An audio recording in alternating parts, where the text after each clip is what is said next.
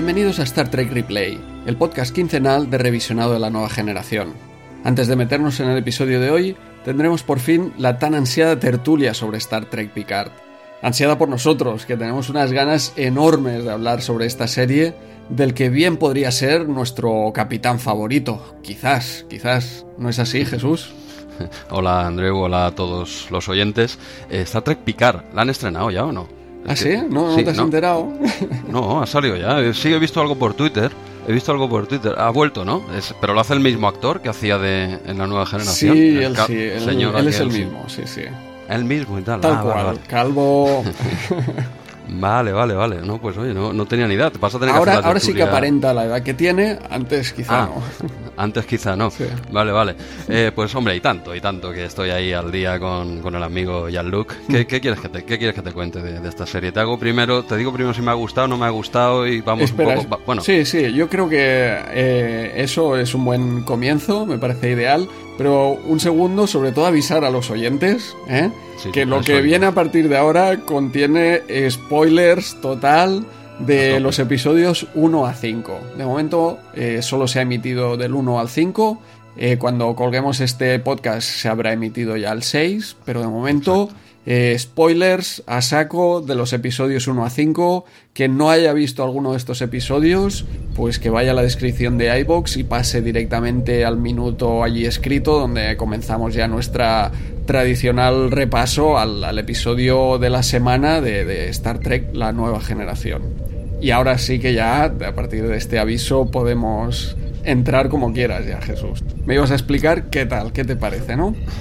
me parece. Pues mira, a ver, eh, tú me, habías preguntado ya en algún episodio anterior y ya te había respondido. ¿eh? que si consideraba que, que, bueno, Star Trek Picard si era la octava temporada de la mm. nueva generación y para mí no lo es, no lo es. A ver, por un lado es una pena, ¿no? Porque uno quiere que eh, más de lo mismo y tal, pero por otro, en el fondo me alegro, ¿eh? O sea, no, no se puede repetir la fórmula, ya está. Eso hace mucho tiempo también, no vas a coger, si hubiesen cogido otra vez la Enterprise, vuelve Jean-Luc y vuelve eh, Riker y vuelven todos ya con una edad, no hubiese sido creíble, no, no toca, ya, eh, ya está, le salió muy bien, no, no lo toques. Es, típico, perdona, de, de, la televisión actual, ¿eh? Esto lo han hecho con Expediente X, lo han hecho con Roseanne, en fin, quizá algún día nos encontremos con un Friends tres o cuatro episodios de, de, lo que ha pasado a continuación, pero como tú dices, Picard han optado por, por, otra, por otra camino.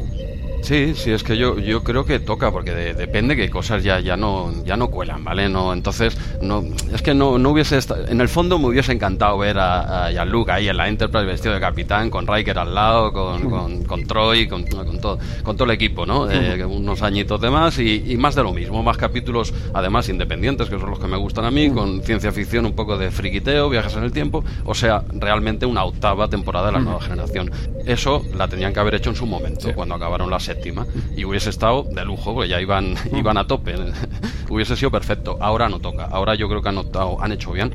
Es una serie nueva, es una serie nueva que puede empezar gente eh, pues que no viene de, la nueva generación. Es una serie nueva, pero nos va dando nuestras pildoritas eh, a los veteranos de guerra para que, no, para que no nos quejemos, pues nos va dando nuestras cositas. Pero es una serie nueva con ritmo eh, actual. Es una serie actual en la que son temporadas más cortas, con más, bueno, no sé si más o menos dinero, pero en la que se ve una calidad técnica eh, muy superior. Es, es una película de, de, 10 horas, no son capítulos sueltos, eh, exteriores a tope. Esto luego lo hablaremos, pero esto me está sorprendiendo mucho, acostumbrado a la nueva generación y más ahora con el podcast que estamos repasando todo y tal. El hecho de, grabar tanto en exteriores, o lo que aparenta ser exteriores, hostia, me hace gracia, ¿no? Me gusta, porque antes estábamos acostumbrados que también tiene su encanto, ¿no? Esos decorados de cartón piedra, eso todo en habitaciones que iban a un planeta y, el planeta se resumía en una habitación, ¿no? Y eh, aquí hay aquí hay billetes, ¿no? Y claro, hay también tecnología informática que antes no había para recrear un, un paisaje que no existe, ¿no? pero, pero te da el pego, ¿no? Parece que están en una ciudad, y, bueno, todo esto, ¿no?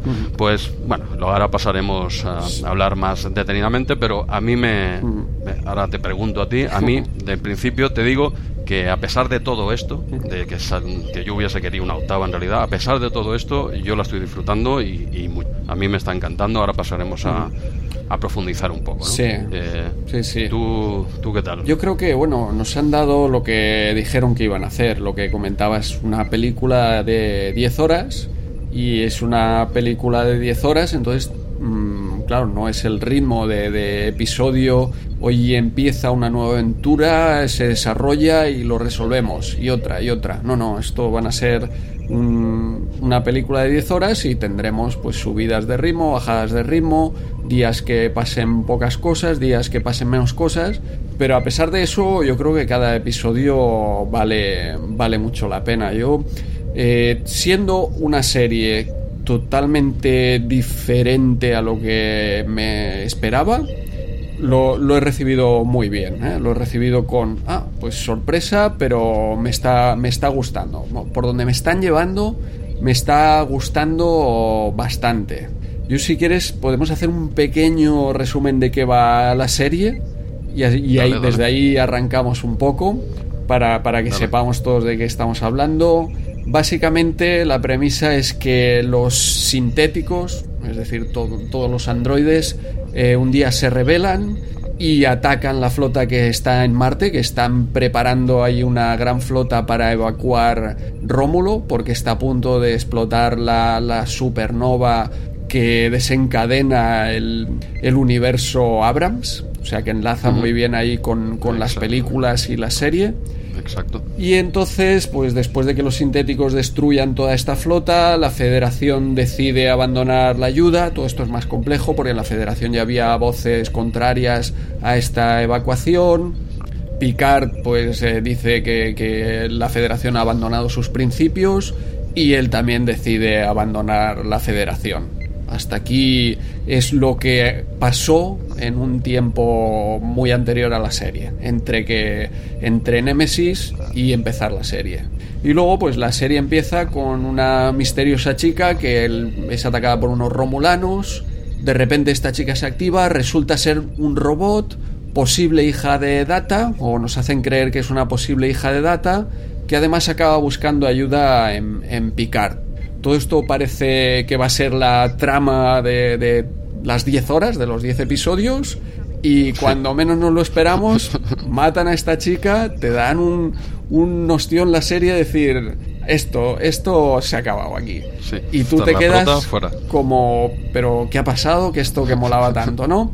Pero bueno, la, de ellos descubren que, que, hay otra gemela, al final es esta dualidad data y lore, y, y, esto es lo que desata la serie, porque Picard mmm, decide ir a buscar a esta otra gemela porque sabe que los romulanos o quien sea eh, lo que cree que son romulanos van a perseguirla y van a matarla y él creyendo que es una hija de Data pues quiere salvarla y este es el desencadenante un poco de, de, de, la serie, ¿no? A partir de ahí ya iremos comentando cada episodio, pero es un poco la, premisa de la serie. Y lo que eh, preguntaba si me gustaba o no, a mí lo que me gusta mucho es que a pesar de que no es una octava temporada de la nueva generación, enlaza muy bien ¿eh? con, con la nueva generación yo para mí coge lo mejor de la nueva generación, que casi podía ser, hay muchas cosas buenas, ¿no? Pero casi lo mejor de entre lo mejor está Data y Picard y, y este deseo de Data de ser humano, reproducirse y perpetuarse. Y entonces es como, vale, cogemos esta idea que está ahí detrás de, de, toda la serie, de todas las temporadas de la nueva generación y vamos a desarrollarla como una serie actual, ¿no? ¿Qué pasa si, si Data realmente hubiera dejado una hija, que ya veremos si es Data o no, parece ser que no, pero bueno, todo esto lo veremos. Por una parte, a pesar de que los sintéticos no se hablan en la nueva generación, eh, está ahí, ¿no? Porque está Data, está Maddox, lo hemos hablado mucho ya esto en, en, la, en Star Trek Replay. O sea que han ido cogiendo conceptos de la nueva generación y además te hacen un empalme con el inicio de la serie brutal. O sea, la, la serie empieza con, con, la Enterprise, la Enterprise D, no, no, la, la, con escena, una partida la de póker, de introducción, eso es un... O sea, bueno, insuperable. no, la, escena, luego es un sueño, evidentemente, tú lo sabes. Eh, Data, no, Data murió, ¿no? Dijéramos, pero, pero esa escena inicial, eso es un regalazo, ¿no? Eh, luego no te dan tantos regalos ¿eh? de la nueva generación, dijéramos. ¿eh? Pero, Quizá es el primer episodio el que está más lleno, sí, de, de, estos regalos, es cierto, pero, pero me parece una magnífica manera de, de enlazar y de decir, de aquí venimos eh, esto era lo mejor, esto era lo que disfrutabais de, la nueva generación, te lo ponen aquí y, ya está, y aquí lanzan eh, la serie.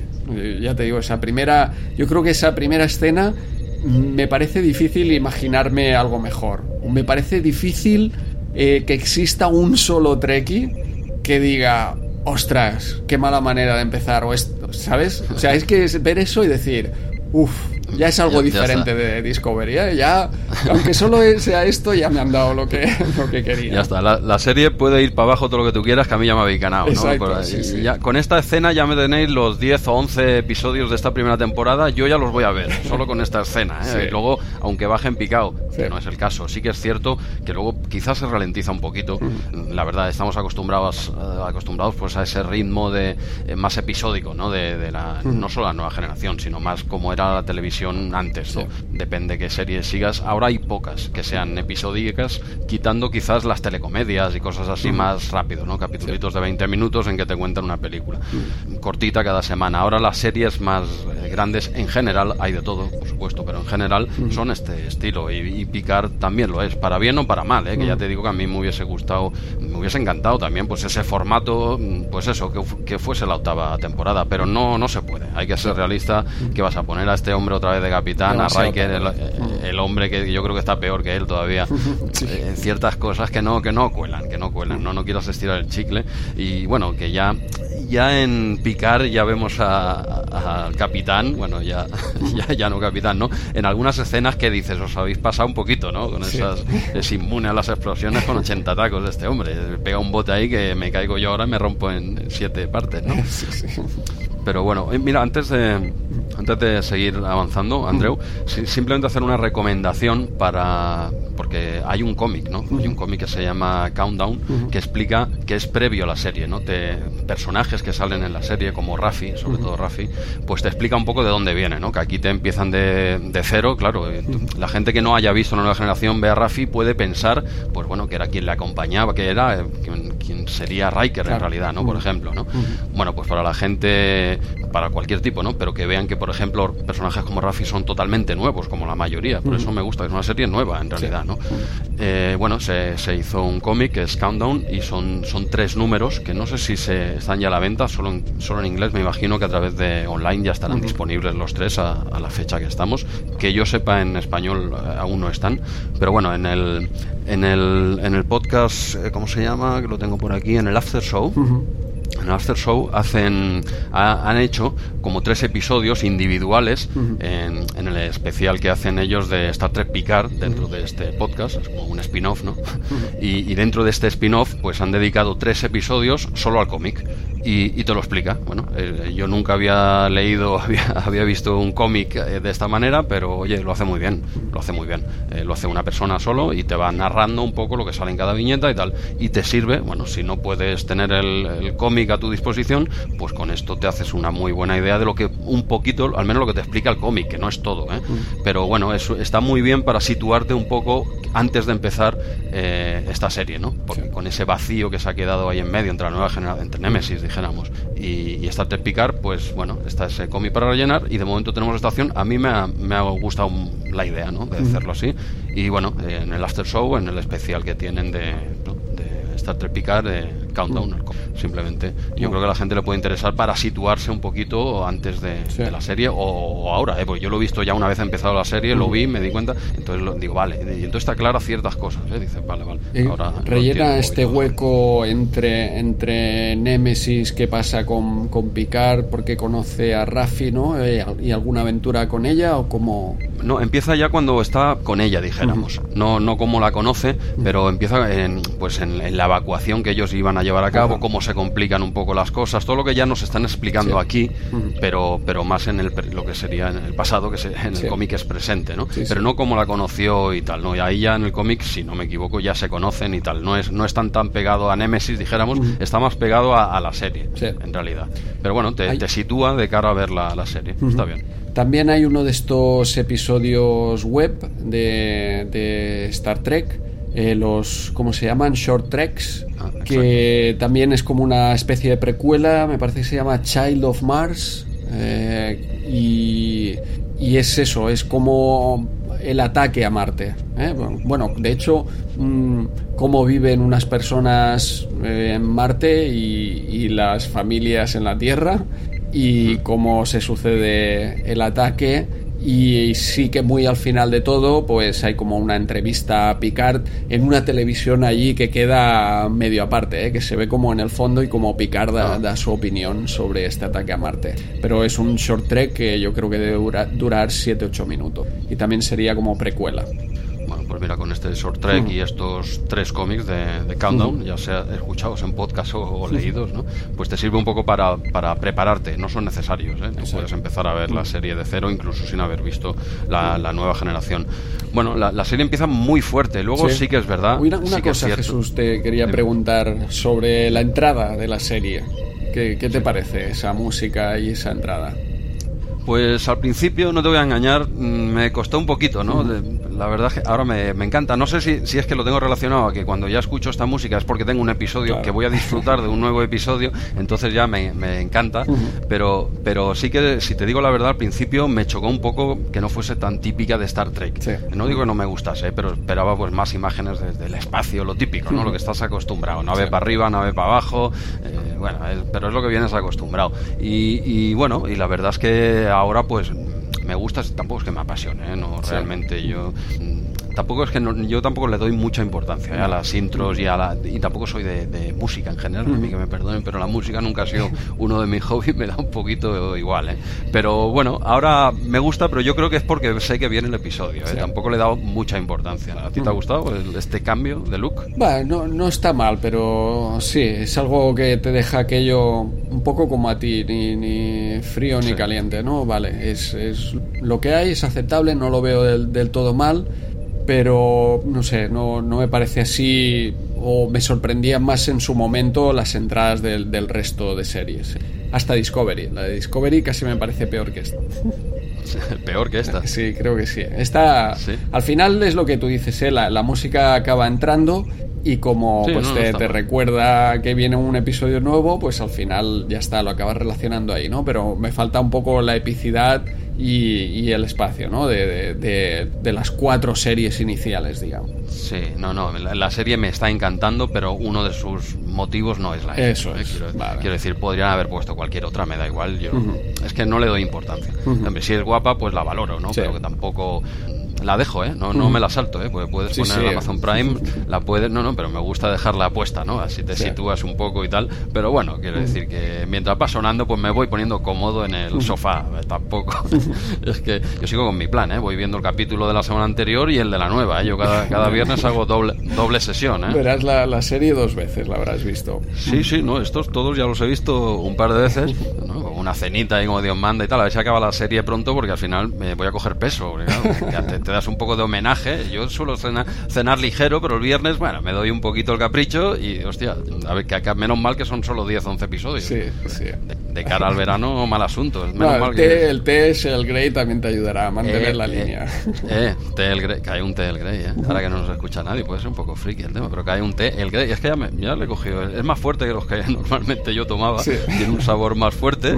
Está bien, ¿eh? Ya Luke, el tío la toca, sabe de lo que habla. Pero bueno, eh, Dime, dime, ¿qué ibas no, a decir? No, eh, nada, yo iba a entrar ya quizá con, con la ah, presentación realmente de la serie, si, si, no ibas a añadir nada más a esto, porque hemos hablado de esta partida de póker y tal, que, que, es un enlace, es un puente, pero en realidad la serie va de otra cosa. La serie, bueno, no lo sabemos, ya veremos al final si todo es un sueño, ¿no? Pero la serie... no, no, no, jodas. la serie va de otra cosa y empieza con esta chica que está ahí con su novio y vienen unos a atacarle de repente se activa y parece, parece Neo, ¿no? Que, ha recibido los datos, ya sabes, Jiu-Jitsu. y, bueno, se los cepilla a todos ahí, ahí mismo. Sí, ¿no? una escena, una buena escena de acción que no estamos muy acostumbrados en, en, Star Trek, quitando las grandes peleas de Kirk, no se había vuelto a ver nada tan con, tanta coreografía, ¿no? Pero, pero no, la, verdad es que aquí ya cuelan, ¿eh? está, está muy bien hecho. Ya cuando ves eso, ya ya te lo ponen casi a huevo, ¿eh? de que no es una humana o que, bueno, al menos una humana normal, ¿no? Ya ves que ahí hay, ahí hay chicha. Y, esta búsqueda que decías al principio, que es así, ¿eh? la, que, la que hace picar para ir a, a salvar a la, a la hermana, eh, en el fondo no sé si es tanto ir a salvar a la hermana o ir a ver si tiene alguna posibilidad de volver a ver a ah. Data en el fondo igual él no lo dice, tampoco ¿eh? no vamos a quedar mal con la gente, pues yo mi causa es muy noble, pero oye, si de casualidad Maddox eh, tiene la forma de traer a Data de nuevo, pues tampoco voy a decir que no, ¿no? Yo creo que lo tiene ahí como un plan B, ¿no? ¿Qué te parece? Sí, sí, me parece totalmente así, que ya aparece Before también por aquí, sabemos que, que bueno, que, que de alguna manera está grabado ahí los recuerdos de Data, y en algún momento podría recuperarse si, si, se dieran las condiciones y se encontrara la manera de reproducir este cerebro positrónico de data. A pesar de que se intuye de que durante este proceso de copia se perdió parte de la esencia de, data, se entiende, que es por eso que Before no, no es data, pero sí, sí, yo creo que, pueden darnos esa, esa sorpresa, ¿eh?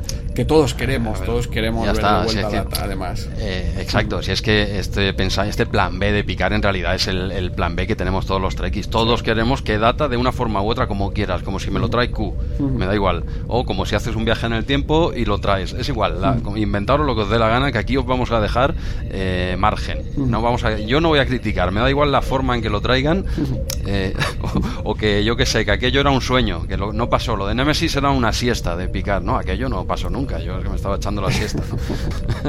Pero eh, en el fondo todos queremos que de alguna forma vuelva data. ¿no? yo creo que no nos lo van a dar, porque sería como muy fácil. ¿no? Pero pero en el fondo todos queremos que vuelva y quizás sea sin decirlo un plan B que tenga ahí picar si como oye si cae cae no no, no, esto, no, voy a, no, voy a, decir que no, ¿no? pero bueno su misión principal es ir a buscar a, esta hermana y bueno en realidad saber qué, qué está pasando aquí no porque también averiguar un poco eh, por qué se le estropeó esa evacuación que él tenía prevista por qué se revelaron los sintéticos. Él va a buscar respuestas. Después de estar eh, pues en sus viñedos que ha estado 14 17 años así más o menos retirado en el primer, creo que es ya en el primer episodio, que dice, ya está bien, ¿no? Llevo aquí escondiéndome, esperando, esperando la muerte prácticamente, ¿no? Y se acabó la espera, tengo que hacer algo antes de irme, él es consciente y más con la escena que tiene del doctor que él tenía en su anterior nave, no, no en el Enterprise, ¿no? que era este doctor eh, que no ah. lo conocíamos, que es nuevo. sí, sí.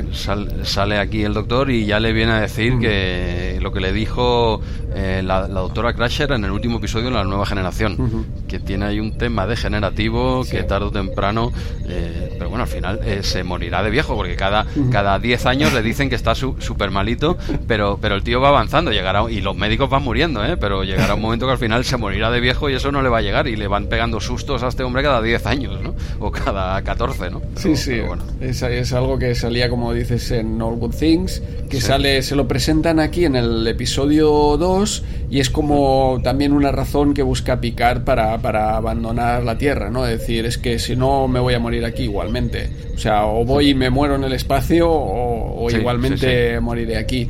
Pero es algo que han dejado ahí abandonado, ¿no? Se menciona ahí en el episodio 2, no, no hablan claro, el médico tampoco habla del todo claro, nosotros lo intuimos, lo intuimos porque sabemos que viene de All Good Things, pero ahí se, ahí se ha quedado colgado esta mm, trama. Eh, yo creo que volveremos quizás a ver de esto en el episodio final. Que otra cosa también eh, te iba a decir, tal, tal como está ahora la serie, el, ese tráiler donde vimos esa escena con Riker, con Riker y Troy ¿eh? lo veo en el episodio final en el final. que vuelve ya a resuelto todo lo que tenía que resolver de esta serie eh, y vuelve a despedirse a decir oye tengo esta enfermedad terminal pues y voy a, vengo a deciros adiós Sí, pues mira, eso lo había pensado yo también al no salir esta semana en el quinto episodio. Digo, esto ya es al acabar la misión. que de, vuelta, por donde sea, dice, oye, que he estado haciendo esto, no, no he querido molestar, ¿no?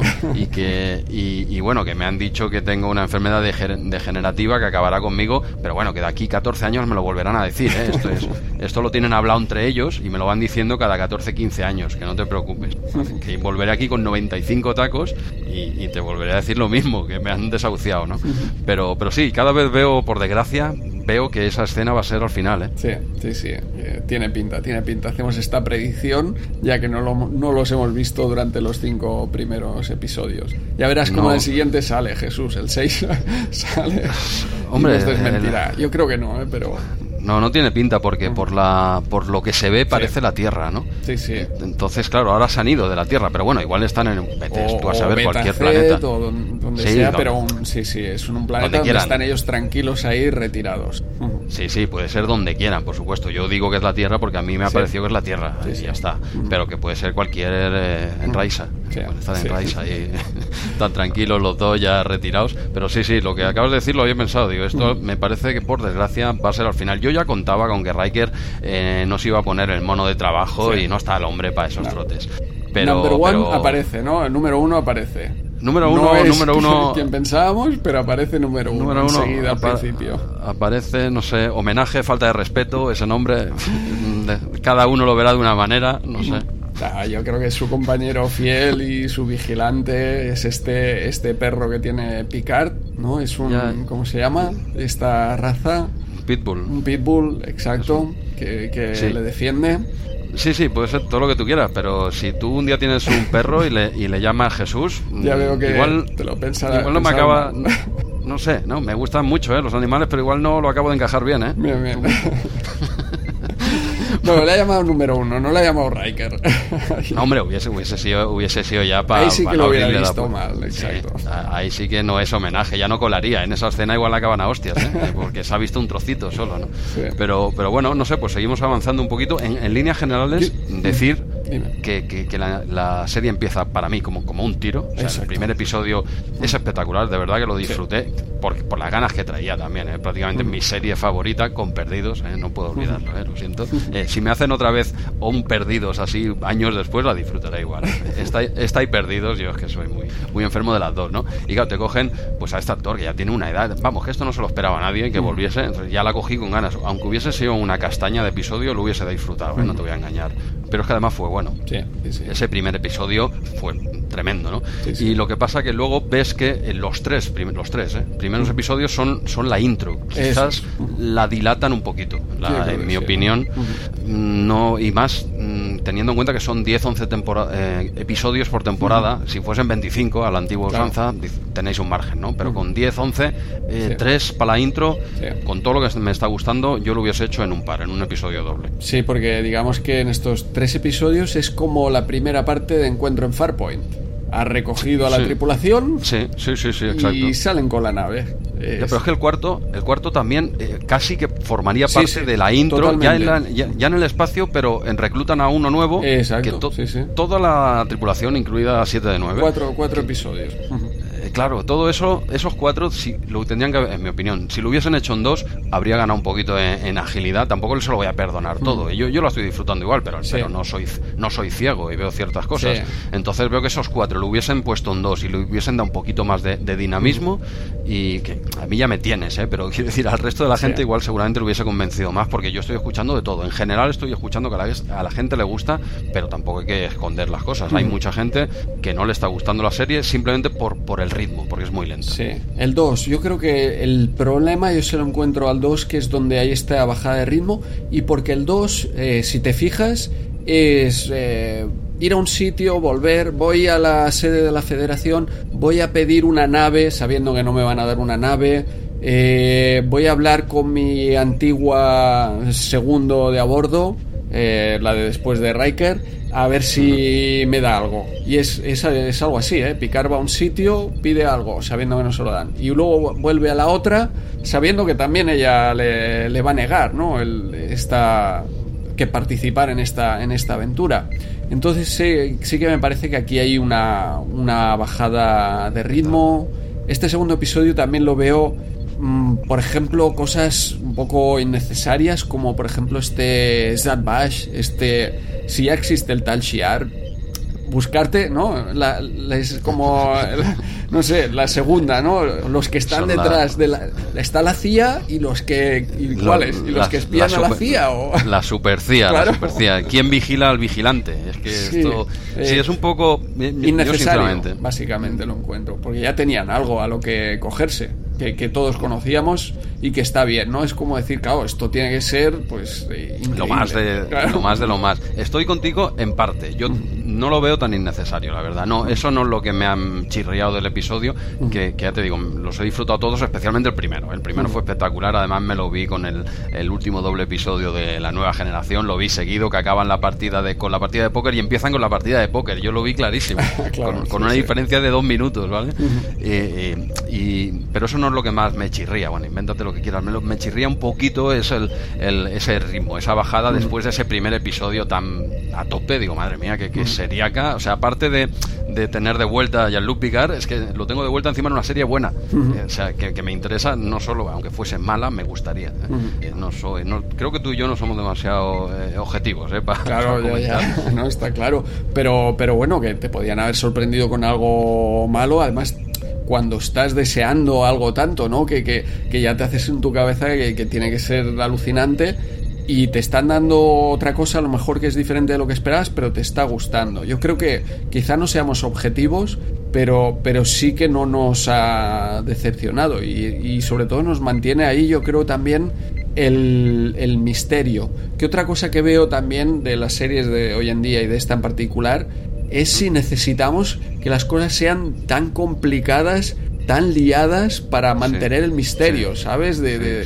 está como el espía del espía del espía, la, estos infiltrados romulanos dentro de la Federación que la Federación ya no quería. El, aquí hay el misterio de los de los eh, estos los sintéticos que empezamos a intuir en este segundo episodio qué es lo que puede haber pasado, que los hayan hackeado que también es algo que nosotros, o sea, a mí aquí me hace pensar, ¿no? De, decir, ¿cómo es que esto acabó con, con, el rescate de los romulanos cuando, y con eh, esta prohibición absoluta de, de, trabajar o de generar a los, a los sintéticos cuando parece claro que quizá no fue culpa suya, sino un hackeo de esto masivo.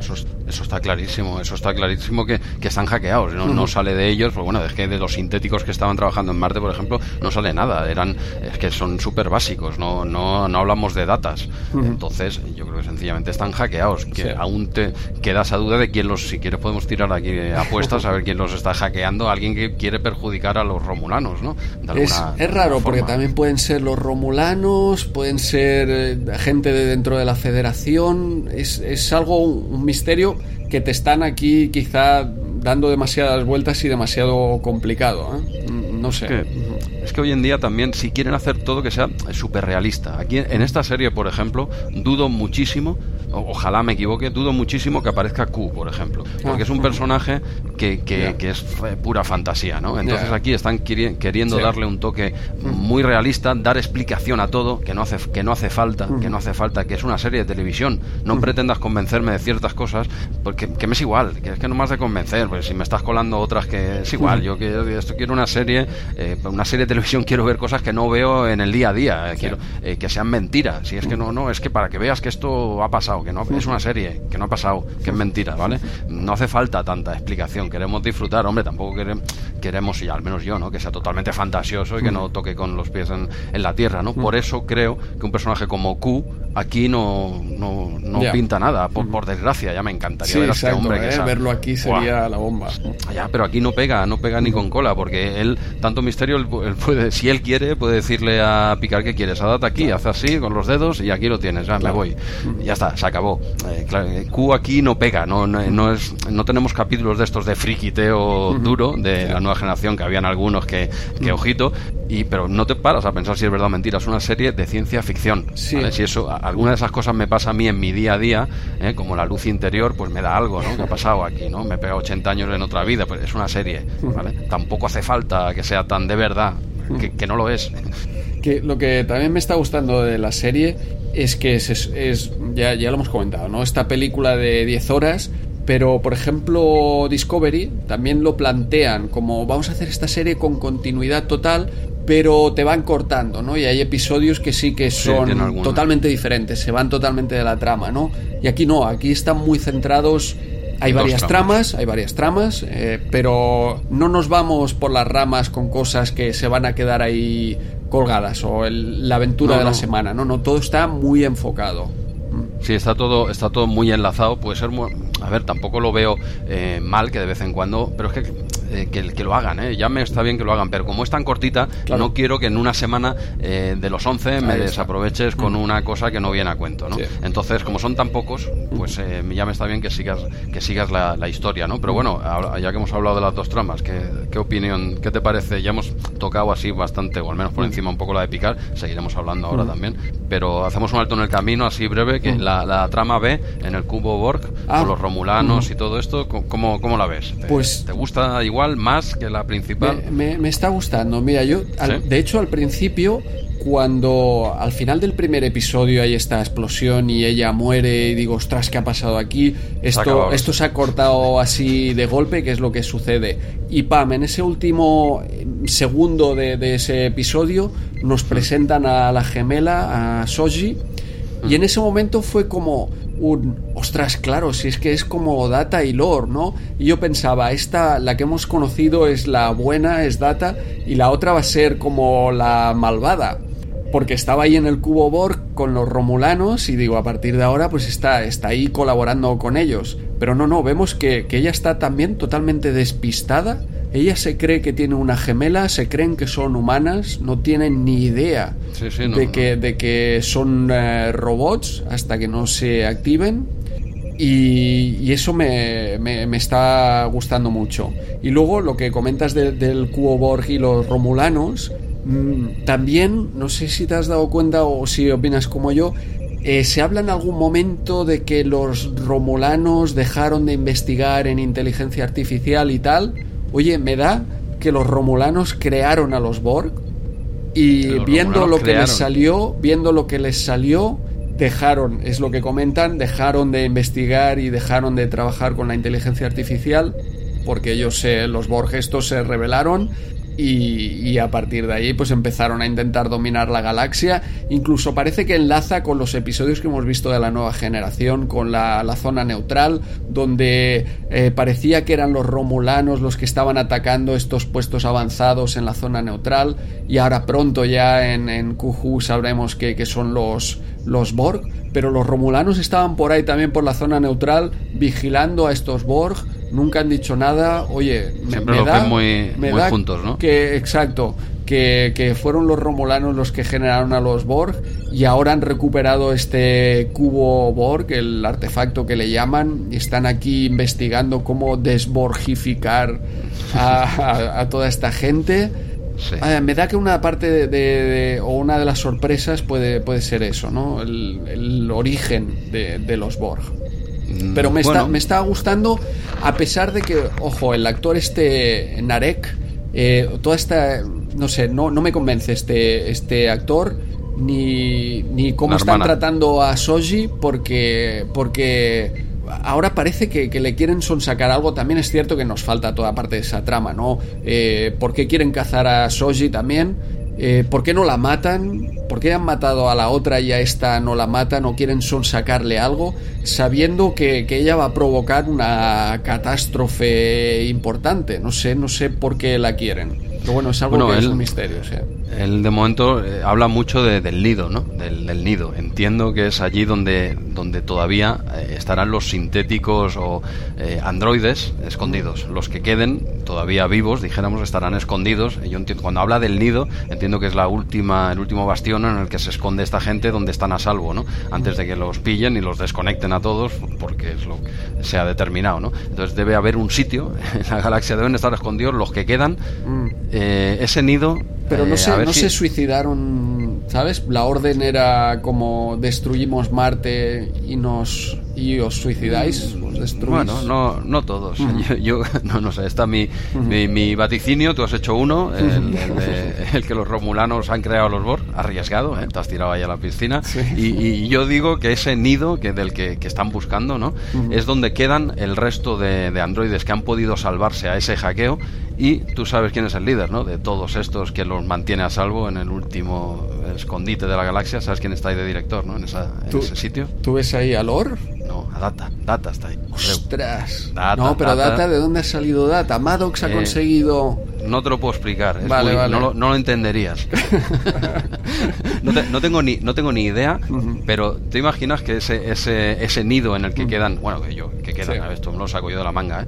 Pero cuando hablan de ese nido, pues yo entiendo que es donde quedan esos supervivientes. Siempre queda una unos cuantos, ¿no? Siempre que hay una guerra, siempre que hay lo que sea, siempre se salvan unos cuantos. Pues el resto de androides que no han podido desconectar o que han sabido escapar, no han podido hackear, lo que tú quieras están Ahí con, data.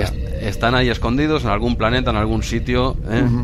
y los lidera Data. ¿Qué te parece? Yo ahí, lo, eh, dejo. Bueno, eh, está ahí, está ahí. ¿Te gusta? al menos, igual no pasa, pero la idea te gusta, ¿o no? Está ahí, está, está bien, está bien. Cualquier cosa que, que haga que Data esté vivo, yo la compro. Vale, vale, vale. Pues no sé, yo lo había pensado, ¿eh? no me lo acabo de inventar ahora. ¿eh? Esto del nido, digo, hostia, pues que eso, que un escondite, el último escondite, mm. liderados por, por data. ¿Cómo? Mm. Ni, ni, idea, no lo sé.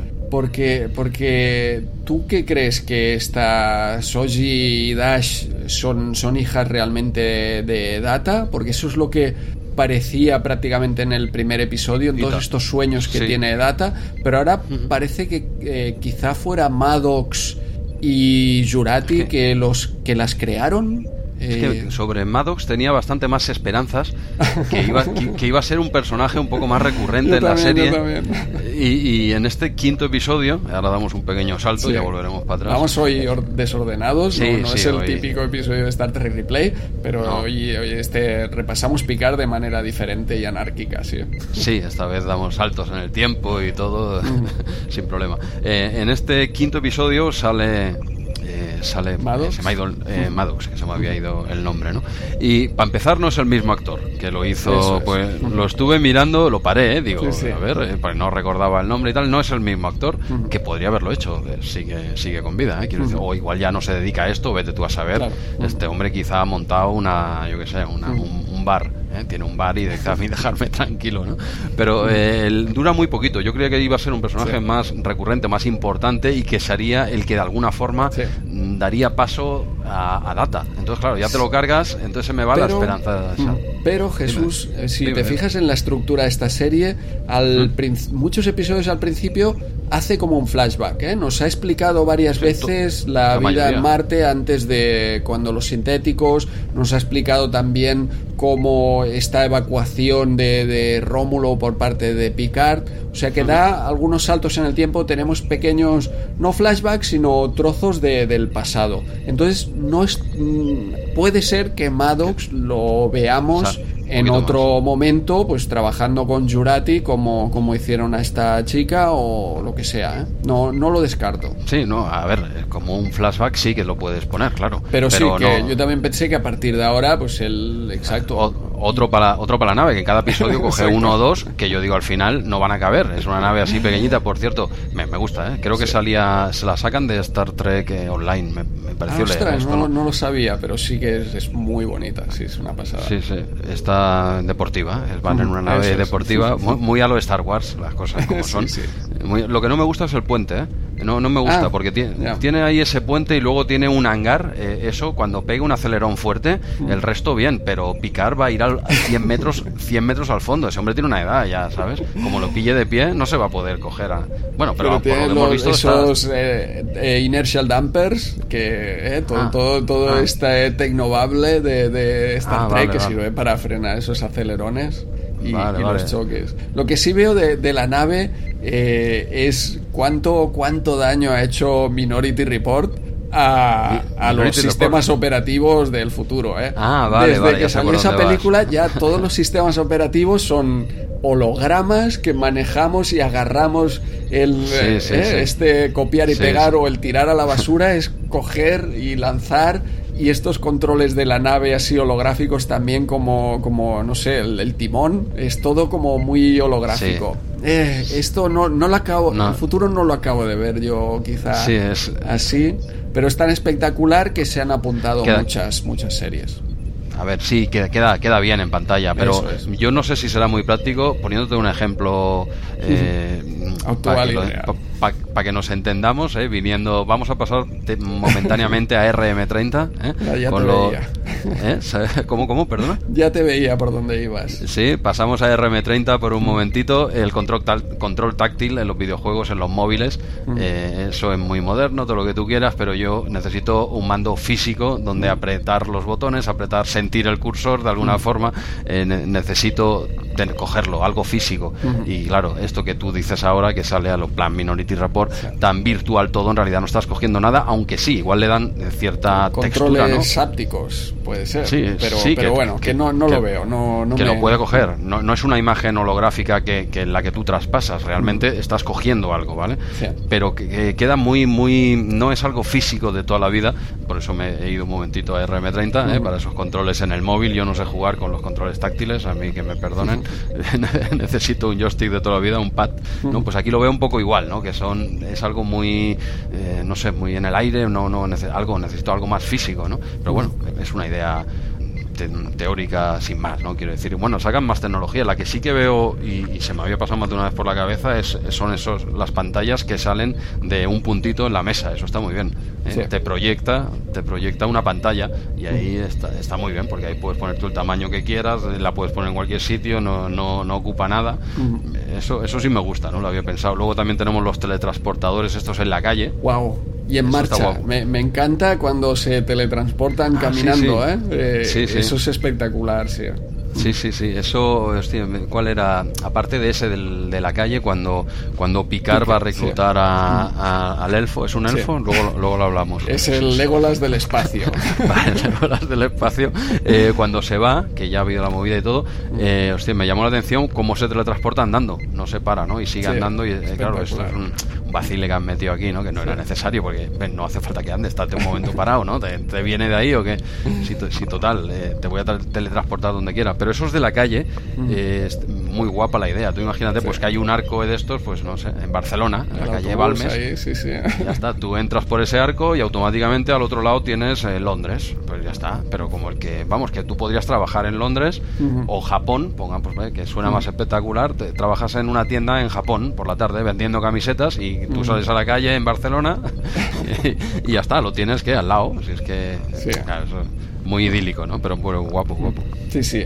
La tecnología no veo tanto y me pareció un poco absurda es eso en eh, cuando van a la habitación de Dash y llevan esa tecnología que les permite ver como los ecos del pasado y lo que sucedió allí. ¿Eso, no, te, gustó? Muy cinematográfico, pero eso lo veo absurdo. Yo creo que es, o sea, ¿sabes? Es de esos pasos que dices, ha sido un paso tan allá que aquí sí que veo fantasía en vez de ciencia ah, ficción. Ah, no, pues a, mí, a mí me encantó eso. O sea, tenerlo sería espectacular. ah, pues no, no.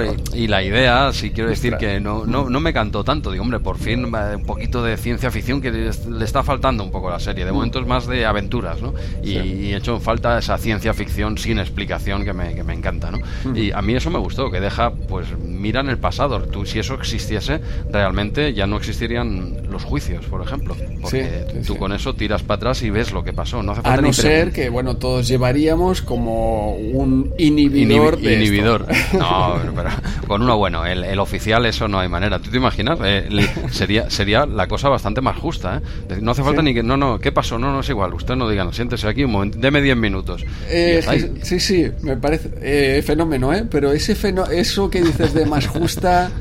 lo dudo, ¿eh? Seguiríamos eh, bueno, ¿sabes qué? Esto vamos a hacer que no lo hemos visto. Eh, ya está, ¿sabes? Si, tú que, tú que tienes que caer, eh, fijo, lo hemos visto y aquí lo tenéis claro, os lo ponemos en televisión. todo, se puede prostituir. Os lo ponemos en televisión, pero ostras, esto que no nos interesa, oye, nadie lo ha visto y ya está. Todo, pero, pero ahí estaría. pero ahí con mucha tecnología somos humanos.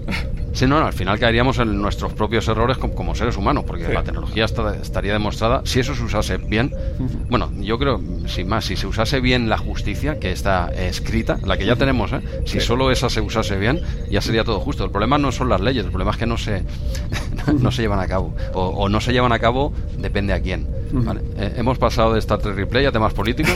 sí. sí. Estamos tocando temas políticos ya. Temas, temas eh, de justicia, ¿no? Hemos hablado. yo creo que son filosóficos. Temas filosóficos. No, a ver, eso bien utilizado, que estoy contigo, no se utilizaría bien en la vida, pero eso, imagínate de forma idílica, bien utilizado, sería la justicia absoluta. Porque tú ahí ves lo que pasó. Otra cosa es que mires para otro lado. Sí, sí. ¿Vale? Pero tú has visto ahí lo que ha pasado. Me es igual, no, ya me puedes contar milongas. Yo sé lo que has hecho porque lo he visto ahí. Sí, sí. Y a partir de ahí sentido, sí. Hay cosas que no se podrían negar, a pesar de que, como siempre, la justicia tiene su margen ¿eh? del buen abogado de que te lleva a su camino. Sí, no, no es él, no es él, lleva gorro, ¿no? Claro, bueno, aparte de todo, exacto, guayo, veo que conoces todos los trucos. Sí, no, lleva un bigote, lleva un bigote postizo cuando lo mató, ¿no? Claro, tendrías que disfrazarte. Si vas a liarla, tendrías que disfrazarte muy fuerte, ¿no? De, alguna manera. o taparte con una sábana. Así si vuelven atrás, porque solo es imagen. Tú no puedes meterte ahí. Estamos ya, estamos yendo, ya estamos resolviendo ya. Volvamos, volvamos. Cosas que me gustaría saber aquí de, Star Trek Picard. Por ejemplo, eh, a mí lo que me flipó al principio es el parecido que tiene esta chica, Dash y Soji, con Lal. No sé si está buscado aposta Ah, vale, vale, vale. Perdona, creía, creía que ibas a decir el parecido que tenía eh, Dash con Asha. Digo, ¿te estás seguro? bueno, no, no, me, refería a... Ah, no, te parece a ti a Lal, aquella hija que tuvo eh, Data, ya? Eh, no he revisitado el episodio, pero no, no yo no vi ese parecido. sí que son dos chicas jóvenes, hombre, sí, tienen ciertos rasgos. Quizás sea el, peinado, quizá la hayan intentado peinar es, cierto, quizá en la cara no, no se parezca, pero me, me, daba como que le han intentado dar este, este aire total, ¿no? Mm, podría ser, no, no lo sé, mm. pero yo, yo no le vi, sí que evidentemente, claro, son dos chicas más o menos de la misma edad, que llevan pelo largo, más o mismo tono de piel, sí, sí, mm. pero claro, como estas hay millones, ¿no? Eh, que, sí, pero no, no le, yo no he visto que quieran parecerse a, a Lal. Igual, me a mí me, dio esta, esta sensación de que querían parecerse a, Lal. Y un agujero del primer episodio es después de esa explosión cuando muere ella, eh, esa primera rotura de cadera de Picard, que, vemos que, debe tener ya varias en, esta serie, va ah, una por episodio. Pero un salto para atrás. Pues está, en forma, ¿eh? está en forma este hombre. sí, sí. Pero oye, luego se despierta en casa, este hombre no lo han llevado al hospital, no... esto que se despierta ahí en casa me daba un poco mala espina en el... Primero, por sus cuidadores, eh, son, son totalmente buenos o hay algo oscuro entre ellos o al final lo que te comentaba del tema de todo será un sueño, porque la, serie empieza con todos estos sueños de Picard y Data, luego hablan del síndrome este irumódico.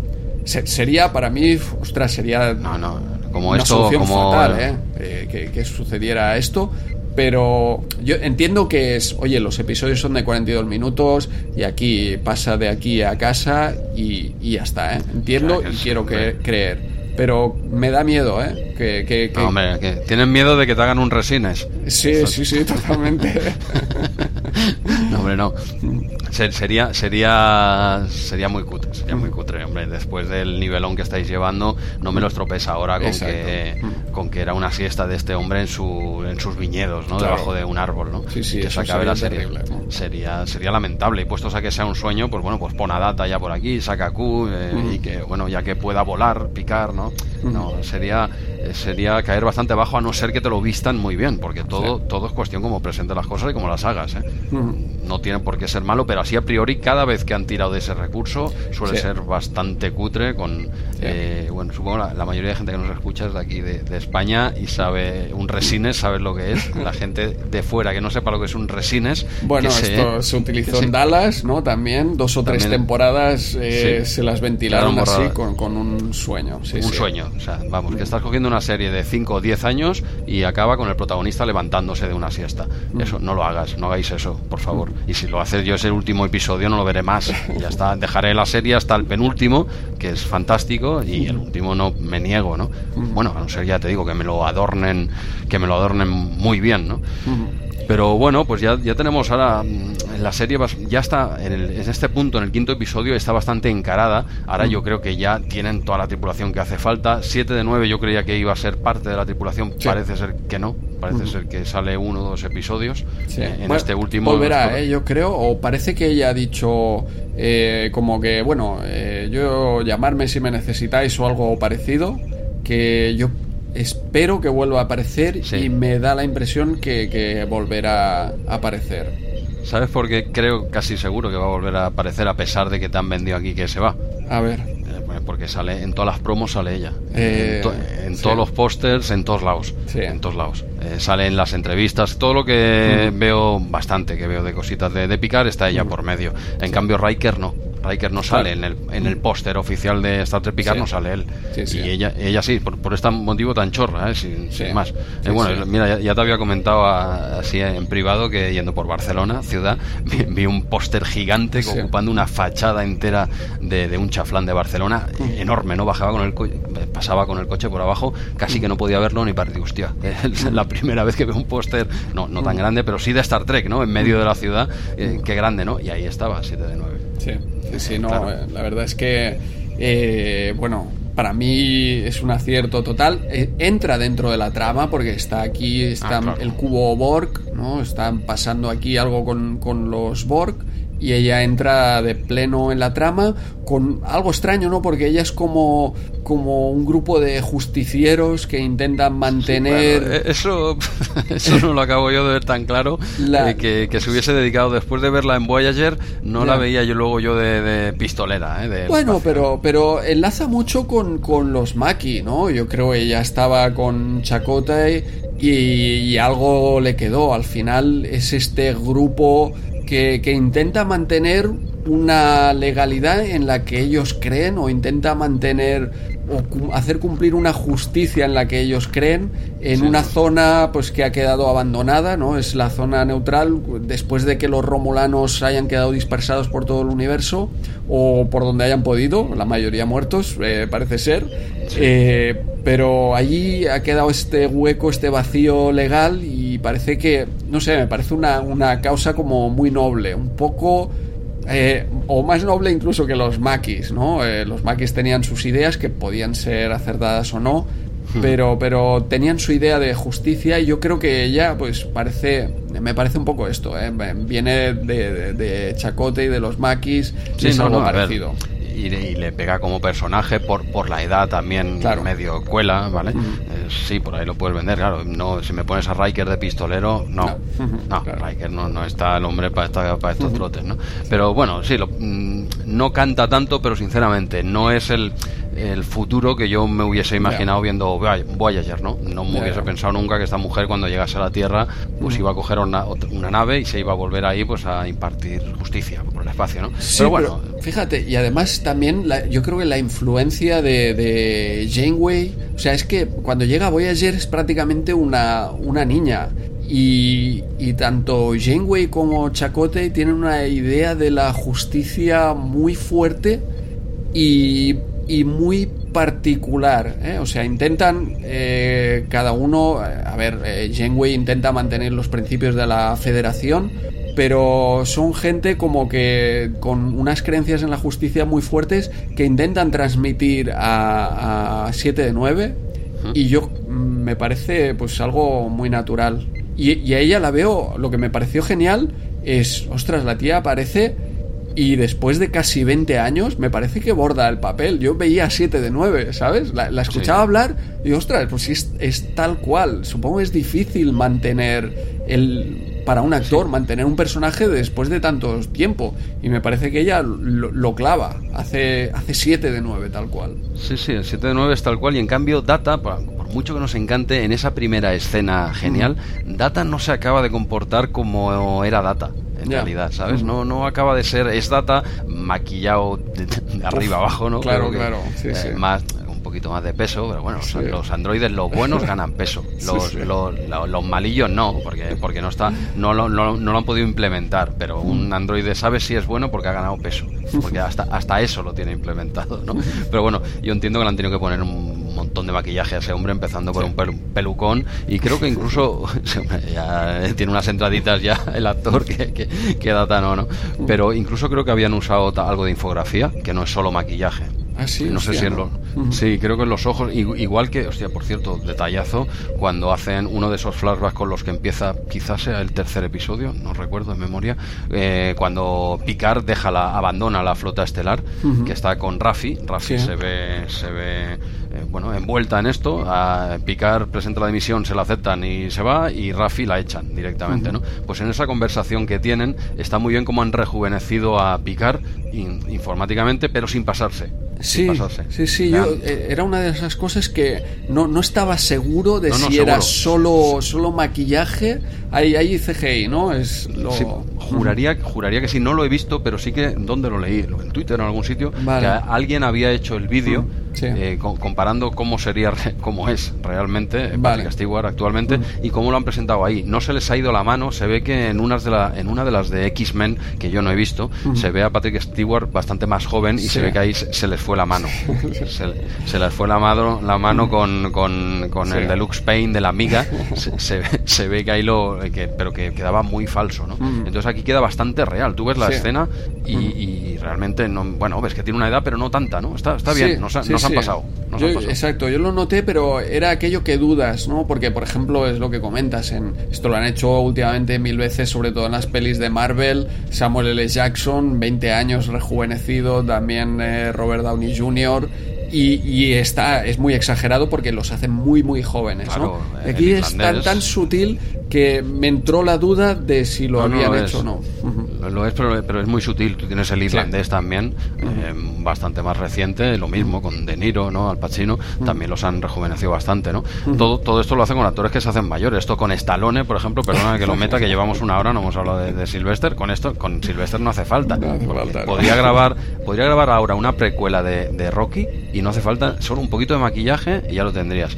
Ya está, un poquito, tenía un poquito de Stallone y ya seguimos que si no metemos Stallone también, ¿tú crees que puede salir Sylvester como personaje recurrente? No, no, va a salir, pero es porque no quiere. Eh, no es porque. Ah, el de Borg, ¿te imaginas? Así en, ese, en ese nido, que lo lleve, ya puestos a imaginar como. no, Data y de y Sylvester como su mm. mano armada, ¿no? Es su mm. guardaespaldas, por decirlo de alguna forma. Me, encantaría. Ya, que me he puesto a imaginar esta fantasía, pues meto a Sylvester como segundo de data en ese nido. Mm. Puede ser espectacular. Lo deben estar negociando ahora, deben estar hablando con él, digo, venga, Sly, que, que esto es fácil. y el otro día, ¿Star, ¿Star qué? Star Wars, no, no, no, el Trek, Trek, ah, Trek, ¿qué es eso? ya, que, ya que hablabas de, también de, de la edad, ¿no ves a Picard muy anciano. Yo, ostras, sobre todo en el principio de la ¿eh? serie, había momentos, incluso en este último episodio, ha habido algún momento que lo veo muy, muy anciano. Eh, es cierto, eh, que, pero, pero muy exagerados. Y al principio de la serie incluso veía veía a Patrick Stewart y no al personaje de Picard, porque estoy acostumbrado últimamente, pues veía entrevistas o apariciones de Patrick Stewart y, al principio de, la serie, en algún momento, me ha parecido ver a Patrick Stewart, sobre todo también por la voz. ¿eh? Hay momentos que tiene esa voz como, como diciendo, ostras, así como 7 de 9 te he dicho, ostras, eh, es que fue empezar a hablar ella y decir, claro, claro, ostras, es 7 de 9, me ha venido todo este personaje. Y con Picard me pareció, me parece que hay momentos que, que es más Patrick Stewart que Picard y que lo veo muy anciano. Y va por momentos, ¿eh? porque es, tiene la voz así un poco ya cascadilla.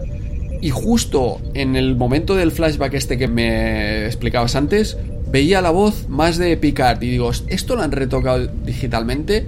¿O es Patrick Stewart que ahí lo está dando todo, ¿sabes? Para decir, eh, eh estos, estos 20 segundos eh, me, me, me, suelto aquí y lo doy todo y vuelvo y vuelvo a ser 20 años antes. Hombre, pues el audio, ahora que lo dices, yo es que claro, lo veo en castellano. Claro, claro, eh, es, diferente. Ah, claro, tú no, no es verdad, eh, no, no ves la voz que, que se le nota de, de, de anciano. Sí, no, he no, he aprendido inglés en, nuestro, en estos últimos 15 días, Andreu.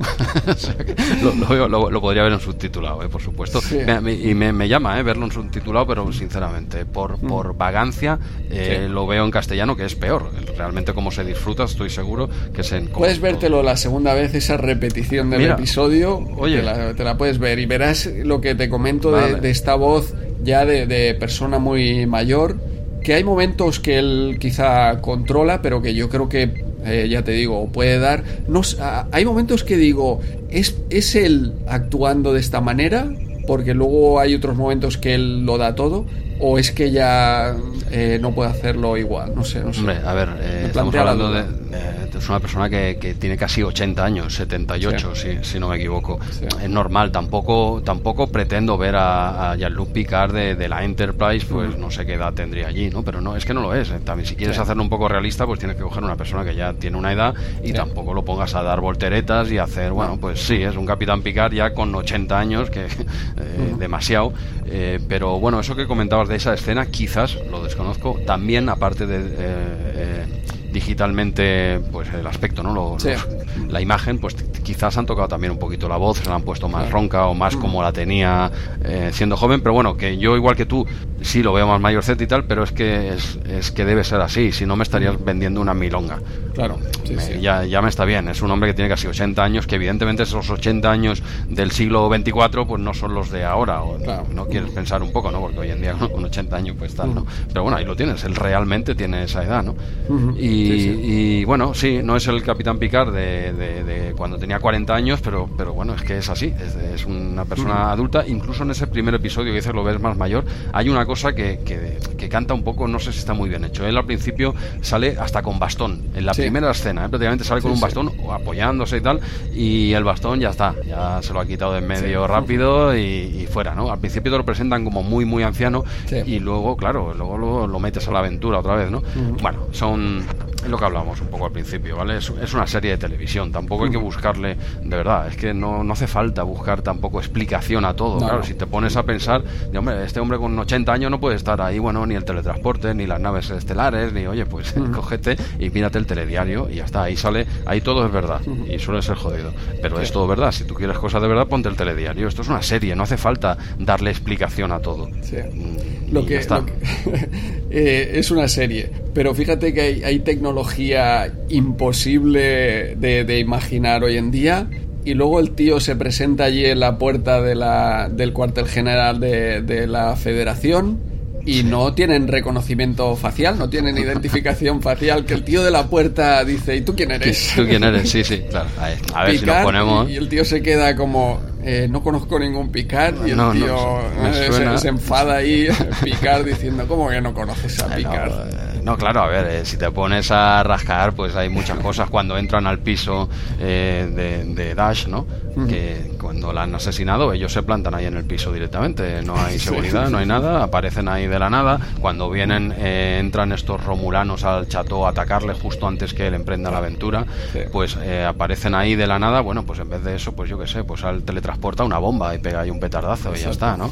Eh, no sé, bueno, Picar por cierto está súper fuerte, como, como, el tío se echa encima del otro, yo también lo pasé mal siguiendo con estas escenas de acción un poquito fuera de tono, con esa lucha de espada, ese primer envite que hace Jean-Luc, que dice, eh, para, para, que te, vas a hacer daño. Luego él ya eh, hábilmente tira la espada al suelo como diciendo, no quiero luchar más, no, puedes.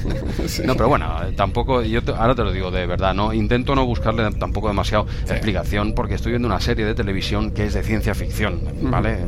Eh, hombre, tampoco te pases, no me tomes por tonto, como espectador no me tomes por tonto, pero tampoco esta excesiva necesidad de darle explicación realista a todo, en, mi, en, mi, opinión, ojo. ¿eh? Eh, no, a mí a veces te estropea, hace que no disfrutes de un producto. es Star Trek, es Star Trek, ¿vale? Ya está, no le, no le des más vueltas. Sí, tienes que estar abierto a lo que, a lo que venga no, no, no a todo, ¿eh, Andreu, tampoco vale todo. Es como si ahora me dices en el sexto episodio se encuentra con una raza que le enseñan a volar, ¿no? A Jean-Luc. no sabemos que eso no, no, no, lo harán. Espérate, que al ritmo que va este hombre. Pero bueno, oye, mira, antes de, antes de finiquitar esto, que ya nos estamos yendo aquí un poco, eh, ¿qué, opinión, qué, te parece esta federación que si Roddenberry levantase la cabeza le, ah. daría un, le daría un ataque? Esta federación chunga, este aspecto oscuro que, que, se, que no se le había dado, al menos el autor original, el creador, Roddenberry, él pretendía un futuro idílico en el que no existía el dinero, aquí hay pasta, en el que la gente se dedicaba a mejorarse a sí mismos, un futuro mm. idílico falso, eh, y aquí le han dado la vuelta. ¿Tú eso cómo, cómo lo ves? A ver, a ver, eh, yo la verdad es que el tema de no ayudar a los romulanos en la evacuación no me, no me cuadra, ¿eh? Yo creo que... Oye, perdona, Perdona, solo un inciso. En eso que dices, a mí tampoco me cuadraba, pero cuando tiene la, la, la conversación ¿no? con ella y tal, da una serie de explicaciones la otra que te paras a pensar y dices, es que tienes también bastante razón cuando dices, a ver, aquí es, mm, es, un grupo, de, es un grupo de, planetas que están unidos claro, es que no y obviamente muchos han dicho, oye, que estos a nosotros nos han atacado, que... a nosotros no, que los vamos a sacar de aquí para que nos maten otra vez o para que nos conquisten otra vez. No, no, porque el señor Picard diga que sabe hacer esto, eh, claro, para ti es muy fácil, pero yo tengo que estar aquí lidiando con, con media galaxia y hasta eso lo quería hacer ese inciso, que cuando da esa explicación yo la entiendo en parte. ¿eh? Lo veo, ¿eh? Lo veo, pero, ostras, eh, y más tras los esfuerzos que está haciendo Spock para reunificar Vulcano con, con Rómulo. Eh, yo mm, no sé, no, no me acaba. Está claro que, sí que dentro de la federación tiene que haber fuerzas que van en contra de eso, totalmente. ¿eh? Eso me parece absolutamente lógico. que la decisión final sea no ayudarlos es lo que, por ejemplo, no me acaba de convencer. Que dentro de la federación haya individuos, eh, eso a mí me parece fenomenal y además eh, favorece pues el conflicto, el drama y todo lo que le faltaba quizá a la nueva generación. ¿eh? Yo, a, ti te parece te parece bien este giro. No, no, no, no te pretendo juzgar, ¿eh? te pregunto simplemente este, esta oscuridad. Creo que tiene que haber una, un, o sea, una idea general de, de la humanidad lo que la mayoría de gente piensa eh, y que evolucionamos, pues evolucionemos a todos estos valores de, de Roddenberry. Eh, eso me parece me parece bien y que se debe mantener como lo que queremos la mayoría pero dentro de ahí tiene que haber individuos eh, que piensen lo contrario que quieran sabotear yo eso me, también me parece bien, que a título individual no todo el mundo es bueno. Ahora, que entre todos queramos que, todos seamos eh, nobles y tengamos estos valores, eh, también me parece bien conservarlo.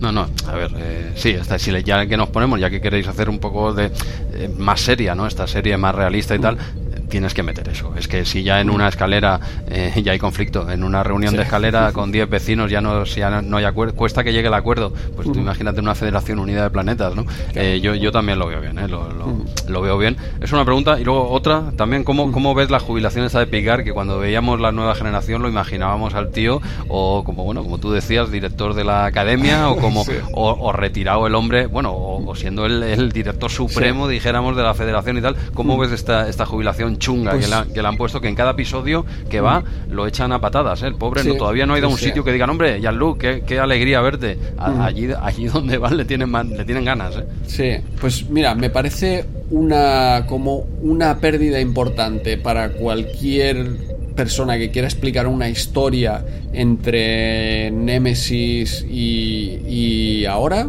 me parece una pérdida importante porque han podido pasar cosas muy chulas a picar si hubiera seguido quizá otro, otro camino. Algo que también el personaje no se merece de, de picar, me parece. Pero me parece fantástico por donde le ha llevado y por donde tenemos esta serie. O sea, ¿sabes? Que, digo, una, una decisión que no me, no me gusta para picar me parece genial para, para explicarnos esta historia de ahora, por lo tanto también lo, lo compro. Sí, o sea, te, sabe mal por, te sabe mal por el hombre, pero oye, de, de, cara a mí como espectador, eso da juego, ¿no? Claro, si igual me pones un futuro eh, fantástico, ¿no? En plan, la mm. nueva generación, el tío pues, siendo el rey del mambo, los capítulos que serían grabando a este hombre tres cuartos de hora en su despacho, sentado en una mesa, haciendo llamadas telefónicas, ¿no? o, recibiendo premios, ¿no? En, en, teatros de diferentes ciudades del mundo, ¿no? Sí, de, yo pienso un poco igual también. No me gusta, en el fondo, pues, bueno, me quiero decir, es un personaje, ¿vale? Eh, tampoco, tampoco que me haya, tampoco que me haya jodido el día, ¿no? Pero hombre, uno le tiene cierto cariño a ese personaje, ¿no? Y te esperabas, pues, como futuro mejor, ¿no? Para esta persona y, ves que digo, hostia, cómo te ha ido la vida, hombre, con lo, bien que te, cómo se, cómo se te ha girado todo, ¿no? Pero bueno, eso da pie, como bien dices, a que tenga que enmendar ciertas, bueno, enmendar, él realmente eh, tampoco es que, le hiciese algo mal, es que no le dejaron. Él hizo lo que pudo, ¿eh? la, serie en todo momento te plantea que él hizo lo que pudo, no es que por un fallo suyo mm. se, no se pudiese llevar a cabo esa evacuación, no, no plantean como que él tenga que redimirse de un error, no, no, él hizo lo que pudo, pero es que no había más, eh, todo, todo se giró en su contra. ¿eh? Eso también lo encuentro difícil, el tema de Elnor, el, este, el Legolas del espacio. Como, Legolas del espacio, me gusta. es que así le ha llamado Will Wheaton. Es, después de, la serie hacen un, after show que le llaman el Ready Room. Y entonces justo este último eh, entrevistaron al, al actor que hace de este y el Will Wheaton le dijo eso, el Space Legolas. es que se han pasado, ¿no? Quiero decir, se han pasado. Me gusta, no me gusta, me gusta el personaje, pero dale otra estética. Es que canta mucho. Es que. es, eh, como, yo qué sé, una, una, peli mala de los 80, ¿no? Hostia, un monje samurái asesino. Es como el ninja robot de, Robocop 3, ¿sabes? Todo, lo que mola, pero si lo pones junto, eh, es un poco ya ridículo. Bueno, yo, yo, yo, te lo compro porque me mola, me mola ver a un tío ahí con, con pelazo, con, con, con una especie de sotana con un palo dando saltos y cortando cabezas. Eh, ¿Es posible? No, como tantas cosas de la serie. A mí me mola el personaje lo que la estética que le han dado, eh, poca imaginación, joder, que, ya está inventado, que eso ya está haber puesto otra cosa, no sé, no, yo no me dedico a esto, ¿no? Pero, pero no sé, creo que en la estética no, no se dieron cuenta que esto la gente iba a ver cachondeo con eso. Y, un poco me falla el, cachondeo este, porque a lo mejor podían haberlo llevado mejor, pero fíjate que a este personaje le intenta dar un toque de humor, sobre todo en este quinto episodio. eso me falla totalmente en la serie. ¿eh? Creo que no, lo, ¿no? lo bordan este toque de humor para nada. Así como en la nueva generación muchos momentos de humor estaban bordados, estaban perfectos. Con, con Worf, por ejemplo. Con eh, perfecto, sí, sí. Con Worf, con Data. Yo creo que esos mm. momentos de humor eran imprescindibles. Y aquí, ostras, esos esos intentos los he visto. Ah, ridículo, no, no acaba de cuadrar. Lo dices, lo dices por Jean-Luc cuando se pone el parche y, pone, esa voz. Eh, hombre, yo tampoco es que sintiese vergüenza ajena. Eh, la, sentí en el cuando patinan en el pasillo del cubo Borsi. Ahí sentí un poquito de me puse rojo. Cuando empiezan a patinar, hice así, me puse las manos así en la cabeza y digo que dure poco esta cena. No por mí, digo, porque os van a poner a caldo. ¿eh? Yo estaba viendo la cena, digo, van a poner a, parir, ¿eh? que, que yo, yo os lo consiento todo, pero os estáis metiendo en un jardín chungo. Esa escena del pasillo sobra. En cambio, cuando Picard hace un poco el chorra, sí que ves un poquito fuera de tono, pero sí, han querido meter humor y no Star Trek no nunca se ha, no sé, no, no ha triunfado por su humor, dijéramos. Pero bueno, lo, hacían bien. Yo creo que lo hacían bien y aquí el patinaje, es, el punto. Del patinaje. Sí, el punto que no, no esto. Y una, una cosilla también. ¿Qué te parece Ríos? Yo creo que es el oh, primer oh. hispano protagonista. Yo, me parece, ¿eh? No, no recuerdo ningún otro hispano tan protagonista. ¿Eh? habíamos eh, tenido, o sea, es que hemos tenido ya de todo, eh, asiáticos. Eh, y es que me parece el personaje, me parece chacote y total, ¿eh? Porque es, es como maquis, es un tipo duro así también, pero a la vez cercano. o sea, lo veo muy basado en chacote, pero, pero que, que me, me da la impresión que es el primer hispano que han metido rusos y todo.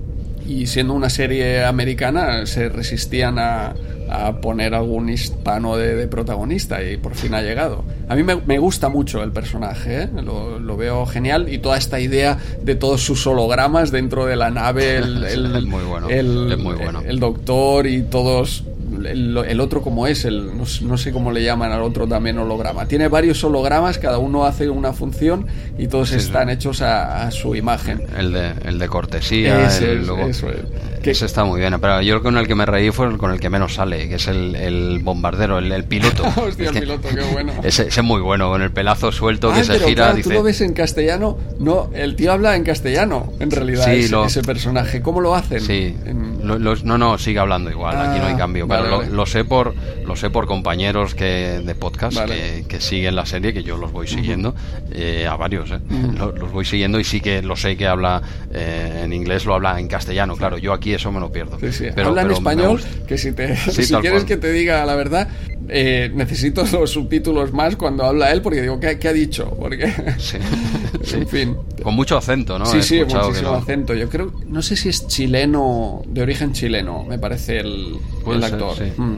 Pero me encanta, ¿eh? El actor, eh, me encanta cómo lo hace, me encanta el personaje, es... Bueno, y Rafi igual. Eh, hablando de los personajes, me parece que todos los actores están a, un buen nivel y todos los personajes están muy trabajados. ¿eh? Así como el que veo menos es eh, Elnor. El resto. no, te, ha gustado, no te ha gustado. Pero bueno, Ríos, la verdad que me encanta. ¿eh? no deja de ser también, recuerda demasiado a Han Solo. ¿eh? Ah, sí, sí. Recuerda, recuerda demasiado a Han Solo. Tiene una presentación muy cliché también. Mm. Demasiado, ¿no? Yo con la presentación no me gustó. No me gustó. Luego me encanta el personaje. ¿eh? Lo, ves un poco exagerado. Quizá sí que la presentación han ido como un paso. se, han, pasado de la, de la línea, ¿no? La, presentación se les ha ido un poco la mano. Ahí, no es que tuviese clavado una espinita ahí en el hombro. Es que tiene el hombre tiene una placa metálica y aquí no pasa nada. Fumándome un puro y echándome aquí aguardiente ¿no? A ver, eh, a ver. Eh, la presentación, de hecho, cuando lo presentaron, digo, puff, madre mía, tenemos aquí al cliché de turno, el, malote que luego será súper, tendrá un corazón enorme y lo, típico. No, y la verdad, y luego ha cambiado, ha cambiado la cosa. El tío es un actorazo, por eso puede hacer cinco papeles diferentes. Y, todos son creíbles y diferentes. A mí, a mí me encanta, es la sorpresa de, la serie, es con, con Picar, por supuesto, un escaloncito por encima siempre, ya aún siendo viejete el hombre, eh, pero pero bueno, eh, oye, antes de, acabar con... Sí, curiosidad, ya que estábamos con, ah, con eh, Ríos, ¿eh? El tío está leyendo ahí a Unamuno, pero lo lee traducido al inglés, ¿no? Sí, es curioso. Bueno, porque domina muchos idiomas. Está aprendiendo inglés y, claro, prefiere leerlo. ¿Para qué leerlo en castellano? Que ya. Se, cultiva, es un tío cultivado y va aprendiendo idiomas en cada episodio. Pero, pero bueno, oye, antes de, finiquitar un poco esto, que lo hemos ido saltando un poco así a la torera, que nos perdonen mm. los oyentes que hay temas que no hemos tocado. No, no hemos hablado de Hugh, por ejemplo, ah, que, el Borg que ya salía, que este sí es el mismo actor que ya salía en la, en la nueva generación, que es del arco. Eh, no sé, nos hemos saltado muchas cosas. estamos haciendo, no, no, estamos siguiendo, como tú has explicado al principio, la, la cómo lo hacemos eh, aquí en Star Trek Replay, pero bueno, un poco a salto de mata. Pero antes de, pasar al episodio de la nueva generación de esta semana, que también hay episodio de la nueva generación esta semana, ¿vale? Eh, ¿Quieres que hagamos eh, teorías locas de lo que puede pasar? ¿Nos lanzamos a la piscina o, no? Va, sí, sí. si, si, quieres, algunos detalles que también se me han dejado por aquí que me gustaría comentar antes de lanzarnos esta, este cierre con, con las teorías locas. Me, la acabo de inventar, no tengo ninguna teoría loca, a ver si se me pasa. Yo creo que ya las he dicho todas también durante. Sí, yo también he dicho el, nido, es, no sé, me mm. pienso alguna. Dale, dale. Vale. ¿Qué, nos quedaba por ahí? No, no, eh, solo pues eh, curiosidades como por ejemplo eh, Rafi que vive ahí en Vasquez Rocks, que es donde Kirk se enfrentó al, al Gorn. es, es, muy chulo ese detalle. El otro detalle que también se ve un bar Quarks en esta última ciudad aquí en Stardust Hostia, eso no, lo vi, lo he escuchado, lo he escuchado en algún podcast, pero yo no me di cuenta. Pues yo Lo, no lo vi en directo, ah, lo he visto en alguna foto estática después, sí, ah, sí, lo he visto en una foto estática. Sé que hablan, en el episodio hacen una referencia a Quark, ¿no? Ahora no recuerdo que quizás es cuando están con aquella, con 7 de 9 y, todos esos malotes, o, el, o el lagarto ese, no recuerdo, pero hacen una referencia a Quark. Pensé... Cher de joven. la han contratado para este episodio, ¿eh? Cher de joven, ¿lo has visto? ¿Tú crees? Hay quien dice que es Troy de joven. No, no, no estoy, no. No, no, no estoy. No, está, está, está en otra liga, ¿eh? No estoy. no estoy. Pues, pues sí, sí, luego vi una imagen estática, aparte de la referencia, aparece ahí un... Debe ser una, una franquicia que ha, que ha montado ahí Que le fue bien. Después de Voyager le fue bien al hombre. sí, sí. Y otro detalle también que, que no me acaba de, gustar de Picard, ¿no? Es eh, cómo, cómo cambia con los niños. Eh, este, en este flashback que comentas cuando está ahí eh, intentando evacuar a los romulanos y está con Elnor cuando era pequeño. Ostras, de repente tenemos a un Picard que, que, muestra todas sus emociones, que, que le gusta estar con, con este niño. Ahí eh, me da un salto que puedes decir que, oye, que, se ha hecho abuelo y, oye, ya, ya sabemos lo que pasa con, con, luego cuando te haces abuelo, que huele. Pero, pero ya cuando en, la nueva generación ya era un tío, ya tenía 60 años, ya podía tratar bien a, a los niños, no sé. Eh. nunca los ha tratado mal, ¿eh? No, no mal del todo, pero ha sido como Riker, encárgate tú directamente. Sí, sí, sí, hombre, aquí entiendo, vamos a salvarlo yo, ¿eh? digo, yo quiero salvar a esto que acabas de decir diciendo pues que el hombre pues ya va teniendo cierta edad e incluso cuando el niño es pequeño ya han pasado años desde la nueva generación y bueno, poco a poco se va volviendo un abuelete, quizá algo que ver tenga ese episodio de la luz interior en la que él es abuelo, ah, en la que él pasa a ser pasa a ser abuelo, ¿no? Eh, es padre y tal, si tienes eso, eso es canon, ¿no? Si lo, si recuerdas esto, si, si los creadores de Star Trek tienen en cuenta ese episodio, este hombre ha sido abuelo, realmente. lo, ha, sido. Y, pero bueno, sí, sí que es verdad, que canta un poquito acostumbrado, pero bueno, ya te digo, es un personaje que ha evolucionado, ha pasado, han pasado años. Sí, sí, Ya, te digo, quitando Stallone, el resto de gente vamos cambiando, Andreu. es todo así. Y oye, Beverly, ¿qué? ¿Por qué no nadie habla de Beverly? Me parece también un poco absurdo el salto este entre All Good Things, donde eh, se había casado, incluso en la autobiografía de Picard, y se casa con Beverly. ¿Saldrá Beverly? Ahora que también querías esas teorías locas, yo dudo que salga Beverly totalmente. pero que no hablen en, nada, que no hagan una referencia, oye, pues nos casamos y ella está, no sé, en qué nave, o, oye, murió Beverly. No sé, silencio absoluto, esto me... me sí, a ver, yo yo creo que no, no porque no lo quiera, me encantaría que salga ella como toda la, como todos los actores de la nueva generación, ¿no? Pero sí que me, sospecho que no va a salir por lo mismo que estás diciendo, porque no se, no se hace ninguna mención. Igual es, igual simplemente es que no han llegado a algún tipo de acuerdo con ella o ella no ha querido entiendo, tener nada. Totalmente, entiendo que, que, va por ahí, pero quizá hacer una mención, ¿no? De, o una foto en el Chateau Picard. Sí, Ostras, sí, sí, exacto. Un cuadro ahí yo creo que... No, igual, igual acabaron mal, igual acabaron en el juzgado los dos, con, no sé, igual. Está claro que les pasó un, un Pretty Woman. ahí hubo un Pretty Woman clarísimo, algo, algo, no sé, llegó Beverly de, no sé, de darse una vuelta y encontró algo en el chateau que no le gustó nada. algo, algo con Rafi, que, hemos hablado de Ríos, pero no hemos hablado de Rafi. No hemos hablado de Rafi, que no también hemos hablado de Rafi, la, me número uno. Un, una actriz como la copa de un pino, ¿eh? me, está, me parece que están construyendo aquí un, personaje. Me encanta. O sea, los actores los veo así como en la nueva generación vemos que, oye, eh, nos encanta Troy, nos encanta eh, otros actores. No, no me gustaría decir solo a Troy, ¿eh? Pero, pero sí que se nota diferencia entre una actriz como Troy y una como 7 de 9, por eso 7 de 9 tendrá aquí mucho protagonismo y Troy tendrá poco, pero todos estos nueve, nuevos, ostras, me parece increíble. Eh, Rafi también me parece un personaje increíble y la actriz como... Eh, me, me, encanta, me encanta. No sé cómo Sí, no, no, Rafi en particular, eh, muy bien. O sea, te, lo crees, te, lo crees que ha pasado, que ha pasado mal, sabe vapear muy bien. no, no, es, pocos personajes de Star Trek, bueno, fumar nada, ¿no? Pero bueno, un, poquito de vapeo, ¿no? De eso lo hacen malota. Eh, tenías a Ríos que tenía atravesado el hombro con no sé qué, esta te sale vapeando, son pequeños clichés que dices, bueno, sí, un poquito, pero ahora, hablando en serio, no te lo crees. O sea, yo me creo que esta mujer es, es así un poco chunga, esa confianza un poco chunga en el buen sentido, ¿eh? Mm. Eh, pero que tiene esa libertad, por ejemplo, para decirle JL al otro. Ah, eso no me gusta. El JL no, no me acaba de gustar La hace como, no sé, es, es un punto que no me acaba de gustar. Ah, bueno, yo, yo no lo veo mal, pero que ves que, es una tía muy echada para adelante y luego en este último episodio también ves cómo sabe interpretar pues, el papel de madre, de, madre eh, jodida en este caso, ¿no? Porque su, su, hijo se la quita de en medio rápido y ves a ese personaje que tú creías que eso no se puede venir abajo con nada, pues que también es humana y, lo pasa mal porque es una madre y ha sido rechazada, entre comillas, hay una historia ahí detrás, ¿no? Por su hijo y tal, o sea que también te sabe, no, no solo sabe hacer de, de mala. Sí, sí, mira eh, justo esa escena eh, me hace compararla con Troy, ¿no? En esos momentos de Troy de, de pain, pain, dolor, dolor.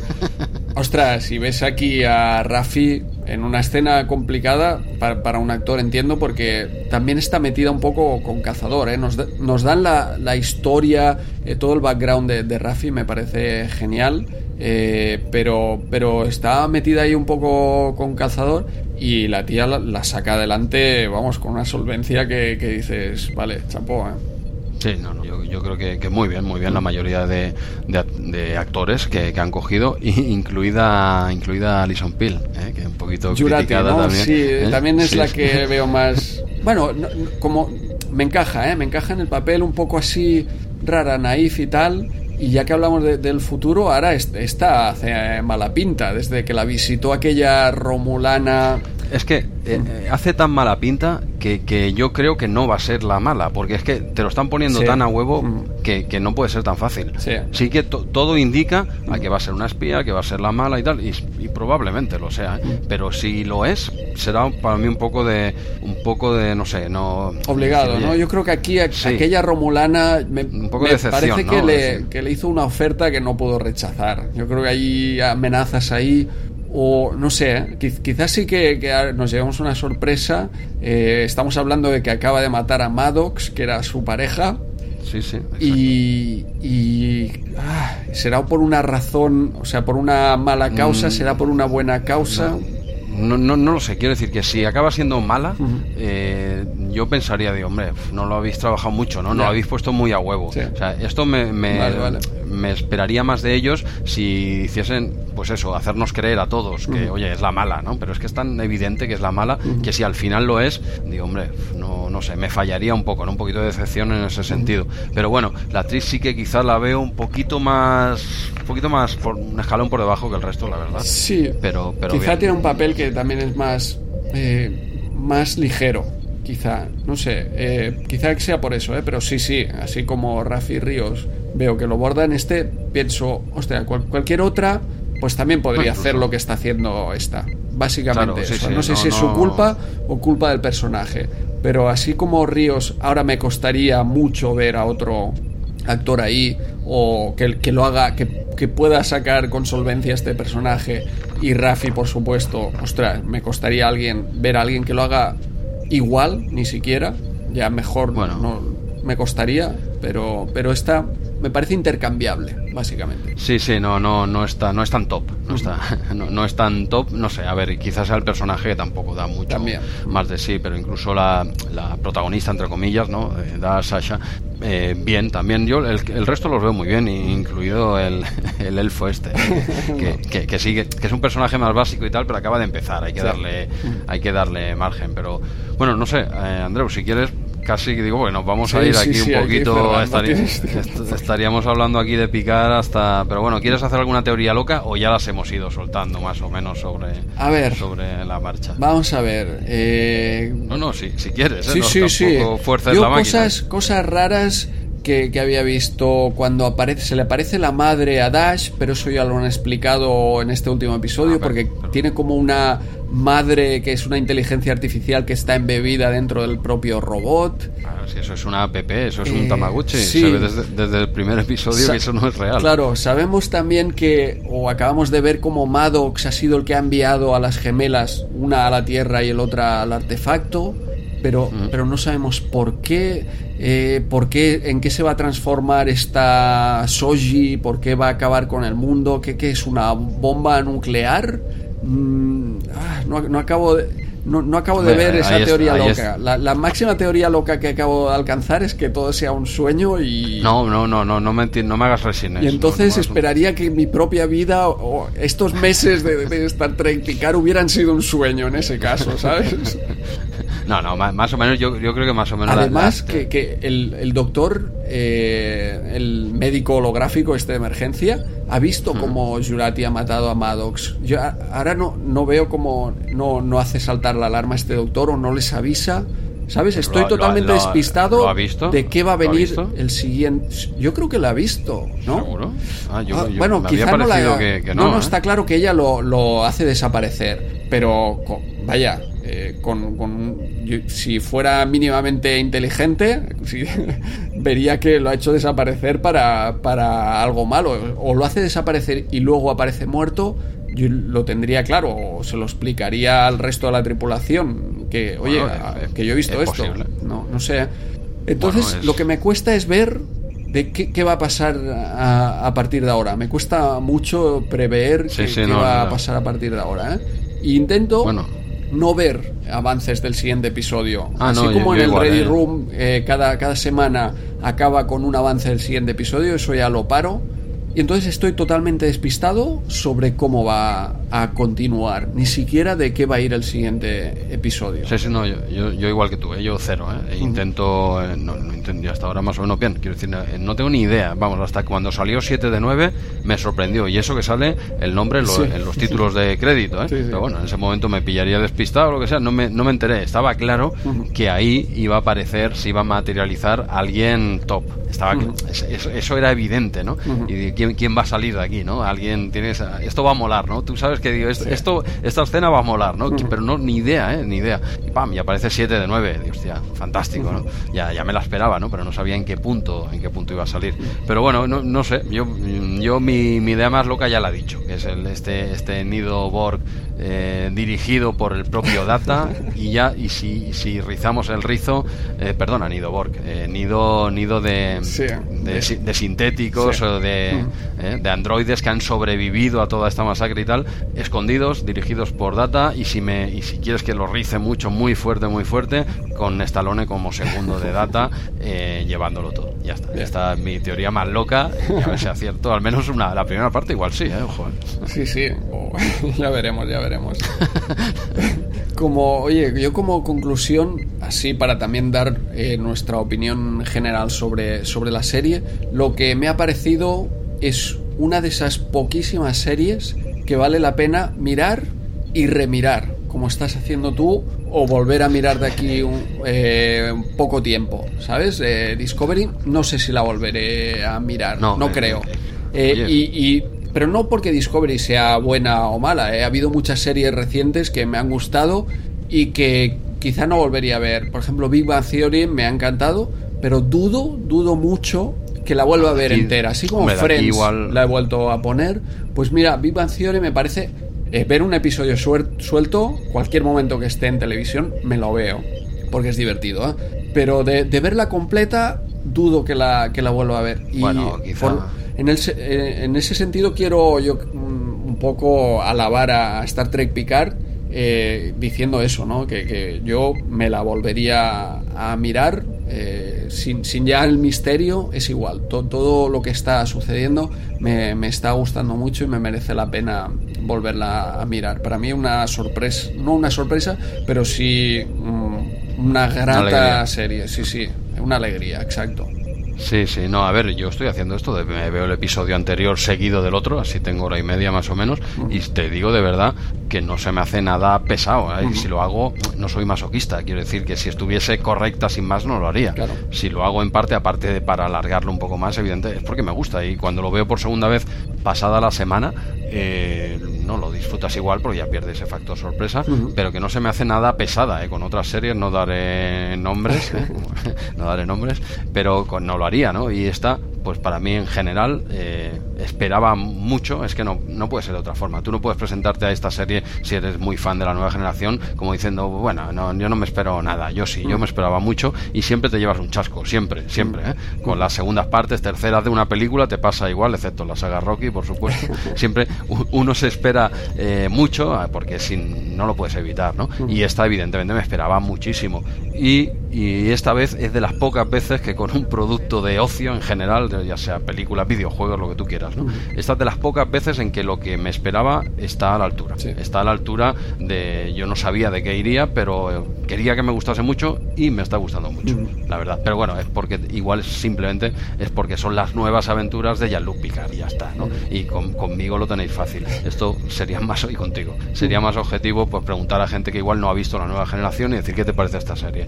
Yo sé que no es la mejor serie de ciencia ficción y de aventuras, seguro, ¿eh? seguro que no es la mejor. Pero a mí, personalmente, ¿eh? te hablo de forma egoísta, a mí me está encantando, me está encantando. ¿eh? Y estoy seguro que no es la serie top de, de, la gente que no ha visto la nueva generación. Esta será una serie más que dirá, bueno, sí, está bien hecha, es entretenida. Pero evidentemente no, no, la disfruta tanto como nosotros, como yo al menos. ¿eh? Que también sé de Trekkies pues que no le gusta tanto, pues yo escucho otros podcasts y no a todo el mundo le gusta tanto y es, y es muy lícito y está muy bien que haya opiniones de, de todos los A mí me está encantando. Sí, sí, igual, igual. Bueno, ¿Qué? Eh, largo, ¿no? bueno, yo, creo que podemos ir tirando para adelante porque eh, hoy nos van a perdonar los oyentes, pero el, episodio de, de, hoy, Riker también nos va a tener que perdonar y, su, y su padre eh, va a tener que ser un poquito más, más ágil que otras veces para no hacer un programa de, tres horas. Eso es, sí, sí, lo, ventilaremos rápido, pero es que teníamos muchas ganas de hablar de, de Picar, como se ha notado. Sí, y, valía la seguiremos. pena. Sí, exacto, exacto, porque la siguiente tertulia de aquí dos meses, ¿no? De aquí cuatro programas, acabaremos con la serie, a ver si, si nos acaba de gustar, si nos sorprende, por dónde nos llevan estos últimos episodios de, de Star Trek Picard a ver si opinamos igual de bien que con esta primera parte de la primera temporada y ya está, ya que no pudimos tirar para adelante ya el Loot Podcast, ¿eh? que lo, hubiese petado, no, no por el contenido, ¿eh? solo por el nombre, yo creo que lo hubiese petado en descargas. ¿eh? Luego, igual al escucharte a ti y a mí, a ver, son los mismos pesados del replay, ¿no? Pero solo con ese nombre nos lo van a quitar. Lo vamos repitiendo cada, cada dos semanas, nos lo van a quitar al final. Pero, pero bueno, yo, yo creo que ya de momento daría por finiquitado esta primera parte de la primera temporada. Seguiremos, como bien dices, en un par de meses ya con la resolución completa, la primera temporada, pero bueno, ya pasamos ahora sí a la USS Replay. Y antes de comenzar, ¿qué tal si nos lees los comentarios de iBooks del último episodio de la nueva generación? Eso es. Muy rápidamente, tenemos varios comentarios de Anónimo, no sé si es el mismo Anónimo, pero vamos a leerlos aquí en un paquete. Puede ser, claro. Sí, sí. En The Royal nos explica, hola replayers, en primer lugar felicitaros por la calidad y el tremendo curro que supone cascarse esta serie capítulo a capítulo. y Muchas gracias aquí, sí, sí.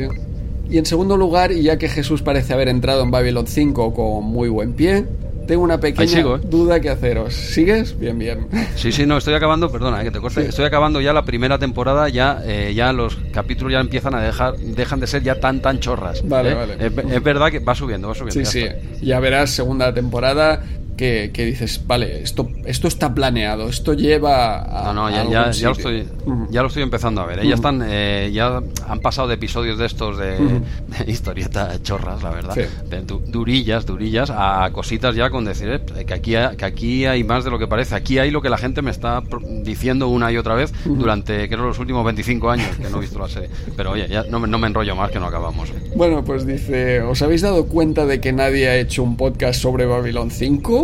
Venga, venga. ¿De verdad no tendréis mono de micro durante todo el verano? Ala, la pelota está en vuestro tejado. Claro, claro. Mira, yo no sé, yo hice la, la nueva generación, luego miré Espacio Profundo 9, hice un hueco ahí a Babylon 5 y volví a Voyager. Ya veremos si la replay sigue por ahí.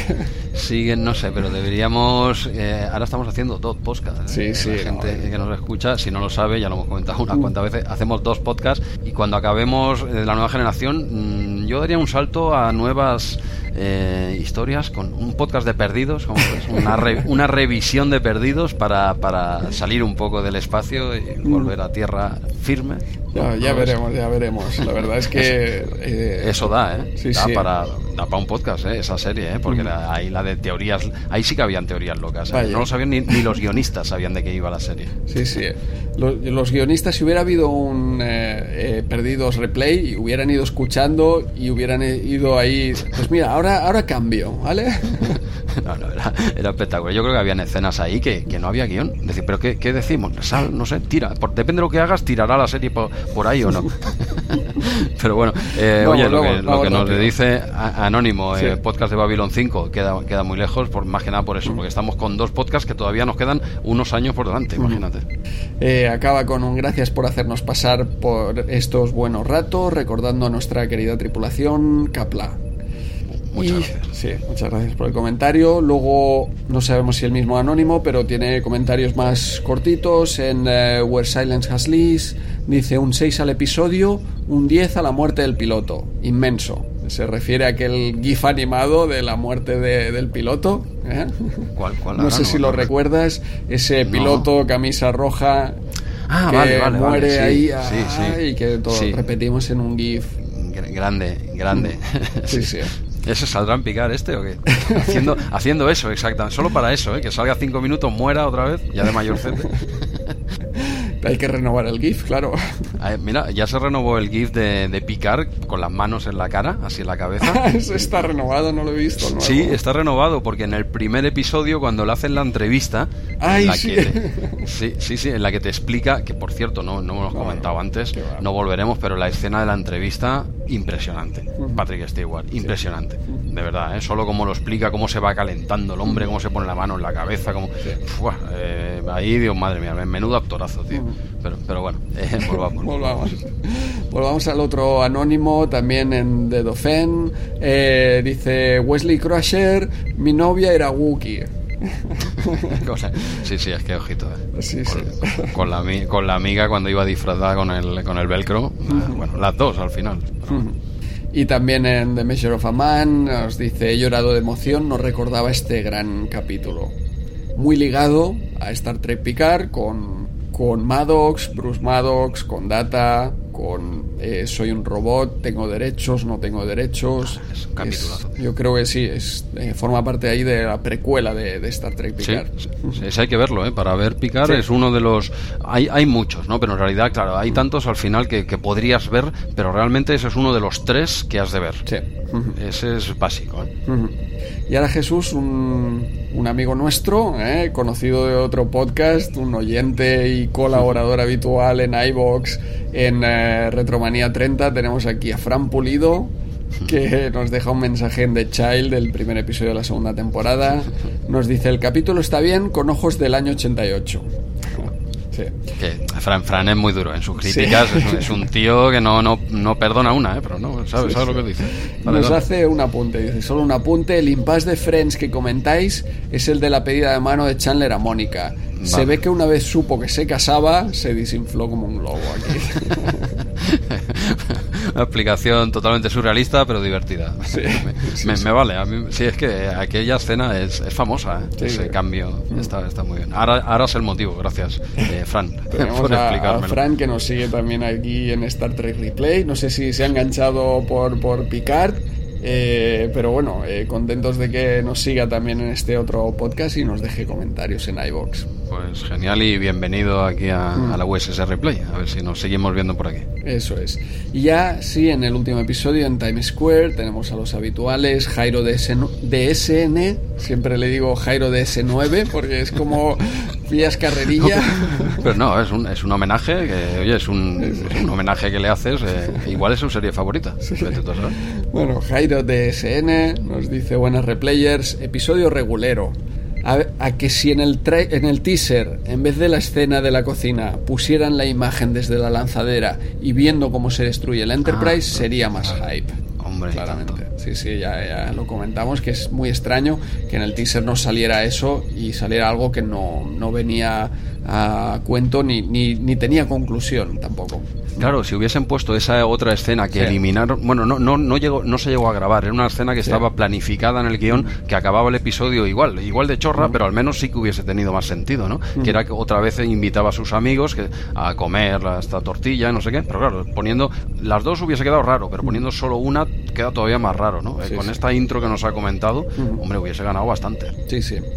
Eh, continúa un muy bien llevado lo de que el picar del futuro no esté sincronizado con el tiempo y por eso no se le entiende. Y ahora hablar de lo importante, Picard. Me está encantando esta serie, se me hace corta los 42 minutos y menudo hype me ha dejado el episodio 4, con la llegada de, de 7 de 9, sin duda, en ese momento final. Deseando que llegue el viernes para ver qué pasa con ese personaje que aparece. Lo siento por la tripulación del USS Replay, pero he presentado mi renuncia en la flota estelar.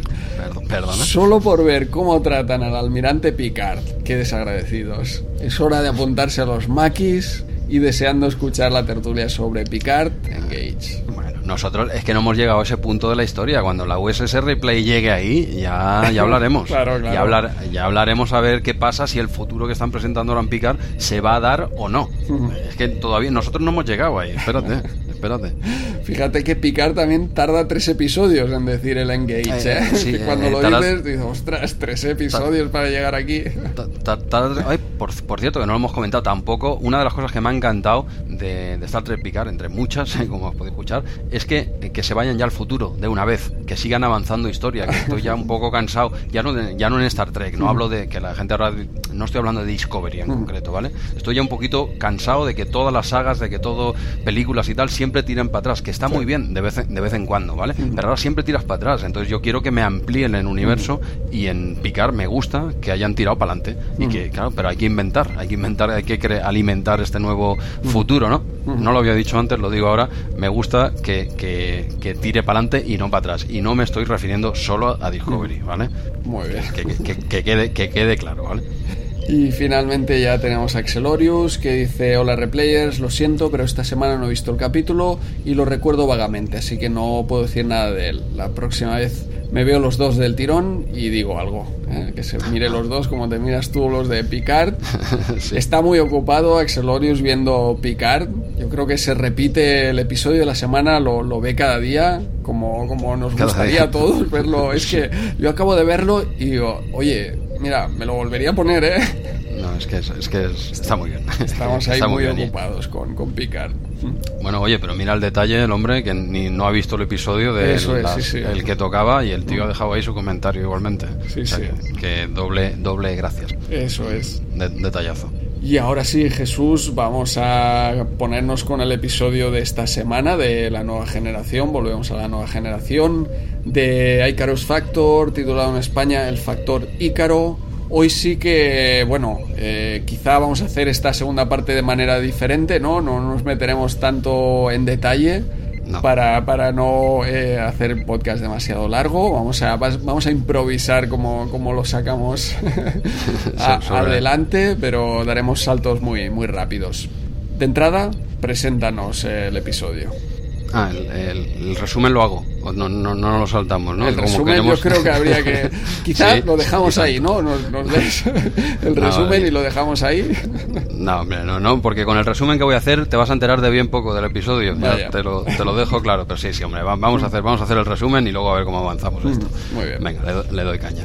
Diario del Capitán. Fecha estelar 42686.4. La Enterprise se dirige a la base estelar Montgomery para pasar una especie de UTV estelar que ya lleva un par de años dando vueltas por la galaxia y las tuercas del motor de curvatura empiezan a moverse un poquito. Algo que, según la Force, puede ser muy chungo. Una vez allí, un equipo de mecánicos espaciales de la flota estelar suben a bordo para revisar la nave insignia de la Federación, algo que a Jordi no parece hacerle mucha gracia. Pero no son los únicos que se trasladan a, la Enterprise. El otro visitante es un agregado muy especial, alguien que Riker conoce perfectamente, también la doctora Pulaski, por mucho que se hiciese la loca en el episodio anterior.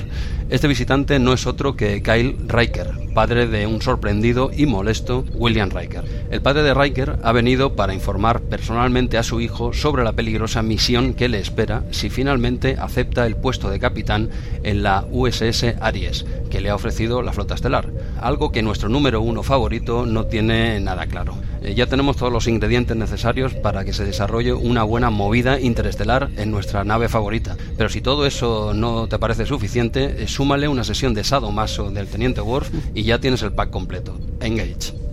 Sí, sí, como dices, el resumen es el principio del episodio. No sabemos aquí qué, ha pasado. con esto podemos cerrar podemos cerrar el podcast. ¿Ha quedado claro? ¿Te ha gustado? Sí, sí, sabemos de qué va, pero no sabemos nada. Esto es el nada, eh, ni el teaser tenemos aquí. Aquí he hecho un poquito la presentación de, por dónde van a ir los tiros del episodio. Y bueno, así como, como hacemos siempre, esto no nos vamos a saltar, por supuesto. Eh, danos tu opinión sobre el episodio. ¿Qué, qué te ha parecido? Pues fíjate, parece un episodio muy simplón, pero a mí me ha gustado mucho. Eh, no tiene no tiene nada, no tiene como tú dices siempre esos enemigos ni, ni ese peligro, pero oye, muestra todas esas tareas cotidianas de, de vida en la nave, de relaciones, hay varias líneas argumentales a la vez y sobre todo mucha interacción entre múltiples personajes ¿eh? que van interactuando un poco como a parejas en grupos, pero sobre entre todos. ¿eh? hay tiempo bastante para, para todos. y, entonces la verdad es que lo he disfrutado mucho, no, no, se me ha hecho nada largo, a pesar de que mm, prácticamente no, no suceda nada, ¿no? Eh, también, sí, por poner también un poco eh, a los oyentes en, en, situación, es aquel episodio ¿no? del rito Klingon que ya, ya has hablado, donde, donde Worf tiene esa sección de Sadomaso no, ha quedado claro, en, mi, resumen no ha quedado claro de qué iba el episodio. Aniversario del rito de ascensión y también lo recordamos por esa pelea, ¿no? De Riker y su padre, bueno, esa pelea, ese, esas artes marciales, el Ambo Jitsu o Anjo, Ambo Jitsu me parece que era. Eh, Tron, Tron, no, no eso es, eso es. Pues nada, eh, que no pasa nada, que no es espectacular ni nada, pero que a mí me ha gustado mucho. Y no, no sé a ti si, si te ha gustado tanto como, como a mí quizá, quizá no tanto como a ti, pero es, es, es, un episodio que sí que me ha gustado porque a pesar de no haber eh, ciencia ficción, a pesar de no haber acción, que yo tampoco es lo que busco en Star Trek acción, ¿eh? busco ciencia ficción, no acción. Para eso tenemos otras sagas que acaban en Wars y están, eh, están no, voy a decir cuál es, pero están muy bien. Yo aquí busco ciencia ficción, no la hay, pero es un episodio de estos necesarios porque sirven para profundizar en, personajes. si, si Star Trek, la, la, nueva generación básicamente se centra en, en los personajes y en toda, todo lo que hay alrededor de ellos, por qué les coges cariño, cómo los, por qué los conoces más. Y, bueno, todo eso ocurre en episodios como este, en los que profundizan y te explican pues un poco de la historia, no sé, de sus relaciones, pues eso, familiares, un, poquito que igual puede se hace un poco más pesadete que uno en el que hay movidas, ¿no? Y en el que pasan cosas ahí súper raras, ¿no? Esos son los que me gustan, ¿no? Pero es verdad que así, de esa otra manera, nunca llegas a profundizar en, los personajes, ¿no? Y aquí me gusta porque amplían, pues un personaje que, que no, no en esta temporada, en general, a Riker siempre está, realmente siempre está, pero claro, es que está ya Lupicar, entonces eh, eh, absorbe mucha serie, lógicamente. ¿eh? Yo hubiese hecho lo mismo porque a ese tío hay que aprovecharlo, ¿no? Pero claro, este siempre está muy en segundo plano, ya sé que es el segundo de, el segundo de a bordo, por supuesto. Pero bueno, un personaje que no lo tratan tan asiduamente, pues aquí profundizan un poquito, profundizan también un poco en el personaje de Worf, pero bueno, Worf ya veremos que lo tocan más, yo creo que incluso mucho más que Riker. Eh, luego, luego lo se profundizan muchísimo la historia familiar de Worf y tal. Riker lo tocan menos, bueno, pues aquí lo tocan y se ve pues esta historieta que tiene con su padre de mal, de mal rollito y tal, y como la doctora Pulaski es una, es una tía que sabe guardar secretos la más de bien. ¿eh? Como, a pesar de ir a cenar a su, a su habitación hace 15 días, ¿eh? como no, dijo nada, no, yo no, no, sé, no sé de qué me hablas. ojo, a la explicación también que... No salió el tema. No era un secreto, simplemente no, ha salido el tema. Claro, claro, tú simplemente tenías que haberme preguntado, oye, ¿tú te has acostado con mi padre? Y yo os he dicho, pues sí, sí, claro. Pero no me lo has preguntado, pues no. Pues no, yo no, claro, eso no es mentir, bien, bien. Bien Pulaski, bien. buen, quiebro, buen quiebro. Sí, sí. Pero, pero bueno, eh, aquí está claro que esto no lo tenían pensado en el episodio anterior y esto lo han puesto ahora. Y claro, eh, vienes del patinazo de que en el, episodio anterior habías dicho que no se conocían y tal. Está bien esa relación, está bien, pero queda muy falsa porque, porque se nota que, lo, lo habéis inventado ahora. Hmm. Y, se, nota. Sí, sí. Por darle algo, yo creo, a la doctora Pulaski, que le da un poco, ¿no? Sí, Alguien dijo, ah, vamos a darle eh, un poco que haya estado con, con este hombre, con el padre de, de Riker. Y ahí, ahí está. Ya, pero, pero si lo hubiesen, si esto estuviese más planeado, dijéramos, pues ya, eh, por ejemplo, en el episodio anterior era la, ocasión idónea para hacer algún comentario, ¿eh? y entonces realmente enriqueces el personaje. Aquí se nota que lo estás enriqueciendo, pero mal, mal porque se nota que es muy parche, es muy parche. Y aparte, eh, ya no por el solo por lo del episodio anterior, sino que en general, estáis trabajando juntos ahí codo con codo, no le ibas a decir nada a este hombre, al, menos, al menos que lo sepa por si algún día viene tu padre para evitar este tipo de situaciones. ¿no? Pero bueno, vuelvo, vuelvo a Star Trek Picard y te digo que esto es una serie de ciencia ficción, no nos hagamos daño, ¿eh? tú y yo ahora que, oye, que no lo conocía. Bueno, no, es que son dos actores ¿eh? que van a trabajar y hacen que se conocen y ya está. y no pasa nada, no, nadie se ha enfadado aquí. Totalmente, totalmente. Empieza, vamos a meternos con el teaser muy rápidamente. Yo creo que podíamos ir saltando a lo mejor alguna escena menos, menos especial. Sí, tú, tú ves dándolo. Yo, yo te voy siguiendo a, ver por dónde. Si veo que te saltas algo muy gordo, ya te paro. ¿eh? Vale, vale, perfecto. Tampoco te, pases. ¿eh? detallitos. Solo que aquí, cuando vemos lo que comentabas de la Force con el motor de curvatura, que está un poco desajustado y tal, eh, no sé si te has fijado que ahora el motor llega hasta abajo. Continúa hacia abajo. Me había parecido en episodios anteriores como que ahí se acababa eh, o había un suelo y se acababa el motor y aquí vemos que continúa hacia abajo. No sé si, no sé si es la primera vez que se ve ah. esto o está renovado. Hacia abajo te refieres a plantas inferiores. Eso es, eso plantas inferiores. Sí, sí, sí. ¿Tú lo habías ah, visto antes o eh, no sé si es la primera vez? sinceramente... No, sinceramente ese detalle que no que no dudo, pero no no al menos yo no me había percatado ¿eh? de que antes se paraba en el suelo y que ahora sigue plantas más para abajo. No lo sé. Vale. No, la verdad es que no. Igual, igual tienen que hacer la revisión por eso, porque el motor ha atravesado el suelo y eso no puede. Ahí quizás ahí falla algo, ¿no? Sí, sí, me, sorprendió. Básicamente la, la, importancia de esta escena está en que, bueno, ahora pararemos en la base estelar para que vayan a. para que revisen esto y tanto Data como Jordi dicen, oye, que esto no pasa nada, podemos hacer este cambio, podemos reprogramar estas variables y ya está.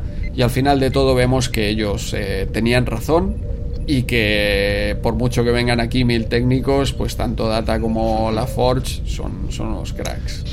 Aunque la Forge llega a decir en esa escena, dice, aquí mi orgullo no está en juego. Ya, es algo un poco contradictorio, ¿no? Aquí dice... Sí, sí que está en juego, sí sí, que está. Tú puedes decir lo que quieras, pero no te hace mm, chispa gracia que vengan a revisar algo que tú dices que ya está bien. Eso es, y lo iremos viendo en varias escenas que, mira, si quieres no, nos podemos ir a, vamos a ir saltando y acabamos esta línea argumental porque luego cuando van eh, viniendo los técnicos a revisar vemos a un LaForge que está un poco ah, tenso, está ahí mirando, incluso en alguna escena muy cómica, aquí sí que bien hecho, Data le dice, oye, yo porque soy un androide, pero si fuera humano me sentiría muy ofendido. sí, ese, ese, tipo de humor está, está curioso, está, está guapo, ¿no? Es decir, a mí porque no, porque no tengo sentimiento, pero bueno, yo de ti estaría con un rebote importante, ¿no? sí, sí. Pero, pero ahí vemos claramente como la Force mentía. Dice, no, no, aquí es más de guay, ¿no? Como es, un tío muy enrollado, ¿no? Y parece que lo dice de verdad, pero luego se contradice en el episodio. Me dice, ¿qué estáis mirando? Que eso ya lo mira yo, que no sé qué. Que, o sea, que estabas mintiendo, claro que es, es normal. Tú haces un trabajo y dices, oye, está bien, dirá, vale, perfecto, pero ahora va a venir otro tío que lo va a revisar también, ¿eh? Hombre, esto para qué estoy yo aquí, ¿no? Sí. Pero, pero, pero bueno, la Force es un tío enrollado y tampoco eh, está excesivamente enfadado. Este hombre no ha salido enfadado en toda la serie. Sí, exacto, exacto. Eh, no, no es como Worf en este mismo episodio. sí, bueno, aquí Worf está especialmente enfadado, pero eh, por suerte hay alguien en la nave que sabe leer todos estos estados de, de, ánimo mejor que la propia doctora Pulaski, mejor que la consejero Troy. ¿Quién puede ser esa persona que sabe leer más allá de, lo que sea. ¿Quién se te ocurre a ti, Andreu? Queda, queda claro, estamos hablando de Will Wheaton aquí, ah, de, Wesley Crusher.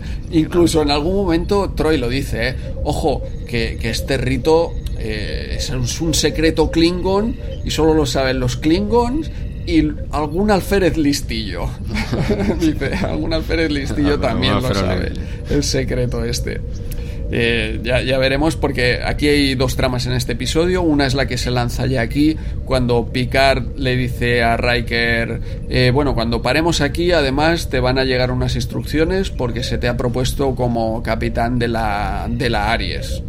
Y es esta trama que al final eh, casi triunfa más la trama de, de Worf y su rito de ascensión que no esta trama aquí de, de Riker, porque queda escondida con, con, la relación de su padre. Claro, aquí es que queda. En vez de eh, su duda de acepto o no acepto, me quedo como segundo de la Enterprise o voy a, esta nave perdida en, eh, en el quinto pino que está perdida, que han descubierto una forma de, de vida nueva. Eh, bueno, esto lo hace la Enterprise cada semana. Eh, sí, sí, claro. sin, problema, sin problema. Eh, y todo esto queda escondido porque, porque está la trama del padre de Riker y cómo se lleva mal con, con, entre el padre y el hijo, y la trama de Worf queda un poco escondida.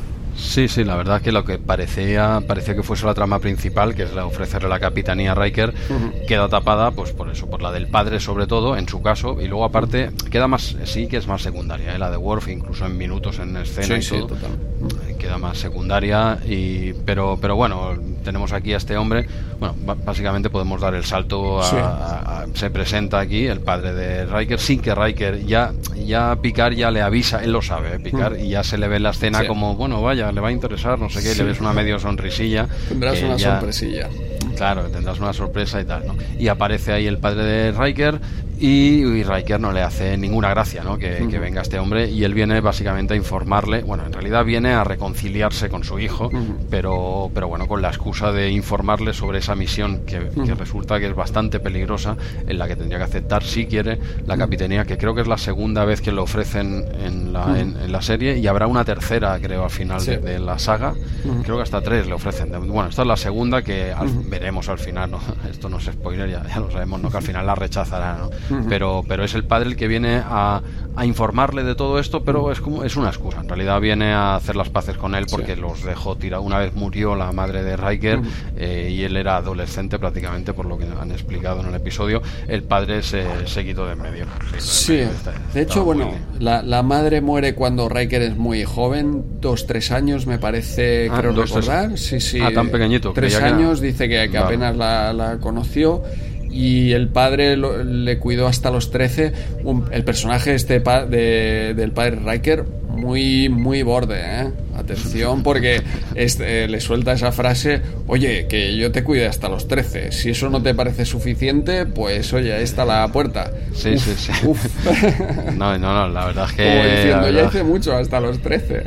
Sí, sí, es verdad. La, madre muere cuando él es pequeñito y tal. El padre ahí no desaparece. Sí, se, se encarga de la educación, pero él considera que a los 13 años una persona ya está totalmente formada para atinar la vida para adelante. ¿eh? Hoy en día, si este hombre viniese hoy en día, que, que aquí eh, bueno, se puede alargar la educación hasta los 53 años. ¿eh? depende, depende en qué situación. Hasta que no salgan de casa, aquí tienes que mantenerlos y darles la educación, la comida. Todo, todo. Pero a qué edad se van de casa? No solo eso, también los videojuegos, el Netflix, etcétera. Todo, todo. El, niño, el niño quiere una bota nueva para allá, pero es que el niño tiene 53 años, pero está para jugar a fútbol. El niño, quiere decir, sigue, sigue teniendo equipo. No habían muerto todos sus compañeros de equipo ya. Así se pira ya este de aquí. bueno, bueno, hay, hay, sentencias favorables a todo esto que estamos hablando para que veas lo que te hablaba antes de la justicia. O sea que... Pues nada, nada. Oye, un saludo a todos nuestros oyentes que viven en casa de sus padres, que, acaban de abandonar la USS Replay, se han tirado a Bueno, que, sepan que pueden, pueden pedir todo lo que quieran, que la justicia está a su favor. La, justicia... extorsionen a sus padres. Y, ya está. Oye, pues un saludo, un fuerte abrazo y ha sido un placer que estéis entre nosotros todo este tiempo, pero, pero venga, seguimos, seguimos con el episodio. Hay un camino intermedio entre el padre Riker y lo que, lo que llega a suceder en casos extremos.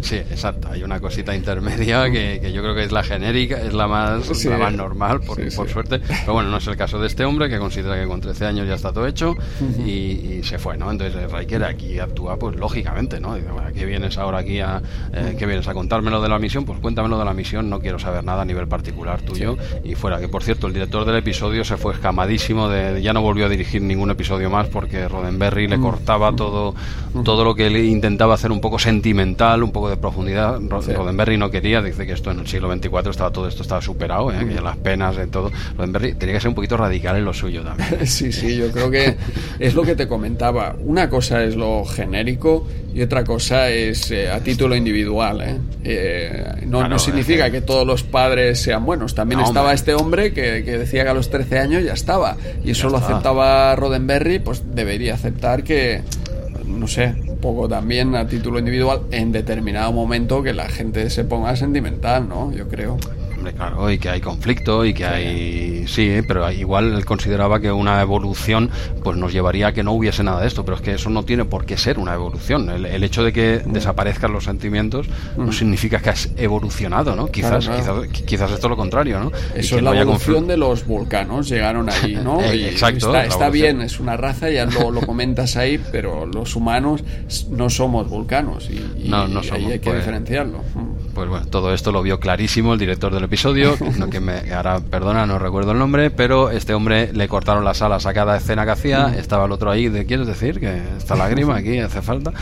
Se le cortaron las, alas totalmente e incluso recibió alguna otra oferta para recibir eh, para perdona, para eh, dirigir algún otro episodio y él dijo que no. Dice, no, no, porque total, si no voy a poder hacer lo que yo quiero fuera. Y en este episodio, pues eso, si no hay acción, no hay ciencia ficción, pues estamos tocando estos temas, ¿no? Hoy sí toca, ¿no? En otro episodio en, quizás no, pero hoy sí no, y no le dejaron. Bueno, sin más, eh, tenemos al padre de Riker ya en la nave, tenemos a Worf con un rebote importantísimo. sí, sí, algo, algo le pasa a Worf, que está hablando aquí con, con eh, Wesley Crusher y está muy borde, ¿eh? eh le dice, oye, a mí déjame. Sí, está más, más borde de lo habitual, ya tenemos las, las, dos tramas un poco ya presentadas y tal. Mm. Y bueno, eh, Wesley ya, eh, esto a ti y a mí no la colaría, pero Wesley no. Wesley es muy listo y él sabe que ahí hay algo detrás y al final, bueno, esto se verá un poquito más para adelante, que al final logra eh, mm. convencer, entre comillas, a Data y la Force. Este último era bastante reticente con, con toda la razón del mundo, diciendo yo, dejarlo tranquilo a este hombre, no metáis... lo veo como siempre, según él. Dice, yo lo veo como siempre. No sé si os habéis dado cuenta, pero él es así. Él es así, pero aparte, que esté como le dé la gana a este tío, dejarlo tranquilo, que no va a acabar bien, que no va a acabar bien, ¿no? Pero... me parece, durante todo este episodio, que da la impresión que la Forge no es muy amigo de Worf, ¿eh? Durante, al menos durante eh, todo este episodio. Sí, no, no, no, al, al, revés. O sea, sí que, sí que es verdad, ¿eh? entiendo lo que dices, que da esa impresión de que no es su amigo, pero realmente es el que se comporta como más amigo, ¿no? Un amigo tuyo realmente, si, oye, si quiere estar solo, déjalo que esté solo, ¿vale? lo, conozco bien y no es porque pase de ti, precisamente por eso, porque te conozco muy bien y tú quieres estar solo ahora, te lo voy a respetar. Eso no quiere decir que pase de ti, estaré al tanto, ¿vale? Pero que, pues eso, que el, la Force veía que Worf, por lo que sea, estaba más delicado, pues oye, sus motivos tendrá. Dejarlo tranquilo. O sea que yo creo que al revés, que se comporta, es el, que más amigo se comporta, aunque luego Wesley, por supuesto, no se equivoca. ¿Por qué? Porque es Wesley Crasher.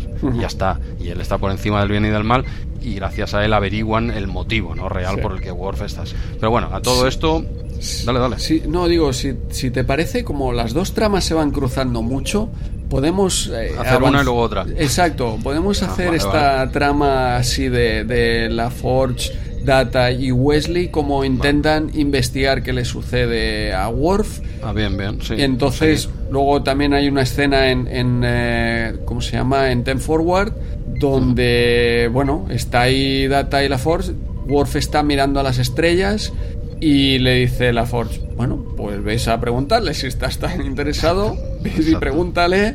Y Worf... Pero, pero ves tú, ves tú, yo no, yo no, yo no voy. Yo no voy. Y Worf le dice directamente, lárgate de aquí. Eh, sin mediar palabra vuelve hacia la Forge y le dice, tienes razón, quiere, quiere estar solo. ya, ya, ya ibas bien encaminado, ya, ya ibas bien... Pero me gusta la escena esa en concreto, como Worf se contiene y sí que lo envía a paseo, pero al final le dice algo así como, bueno, que me deje tranquilo, eh, teniente, como diciendo, ¿sabes? Como diciendo, no quiero que me expedientes tampoco, pero que te pires, que te pires aquí. Y mira que Data es el único en la nave igual que le puede cruzar la cara a Worf, ¿eh? pero hasta Data reacciona eh, como diciendo, vale, vale, ya me ha quedado, me ha quedado claro eh, que aquí, que Wesley tenía razón nuevamente, por supuesto. Sí, sí. Aquí, aquí hay algo. Entonces luego encargan, bueno, a Wesley le dice la Forge, oye, tú te has dado cuenta de esto, este es tu problema, pues tú tienes que investigarlo, a ver lo que le sucede a Worf. Y hay también una escena eliminada en este episodio donde eh, Wesley se cruza con Data y la Forge y les acaba diciendo, oye, que tengo un examen, que tengo deberes, que, que no puedo, que encargaros vosotros. Sí. Eh, y esta escena se cortó porque de luego, desde luego más adelante eh, vemos como, como la Force le dice a Data, oye, tú, tú te has creído eso de que tiene deberes, pero esto lo ha hecho para, para colarnos aquí el marrón a nosotros y que nos encarguemos nosotros. Claro.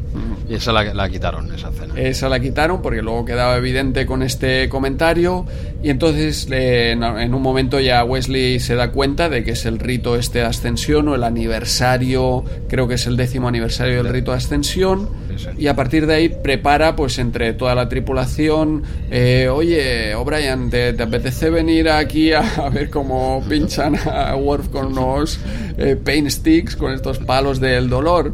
Bueno, vale, no, no pinta muy bien, pero... Vamos para allá. Pero no, no, creo que no se lo acaba de explicar bien bien lo que van a hacer, ¿eh? sí, como una fiesta, se lo vende como una fiesta para Worf. No, no le acaba de dar todo. Punto.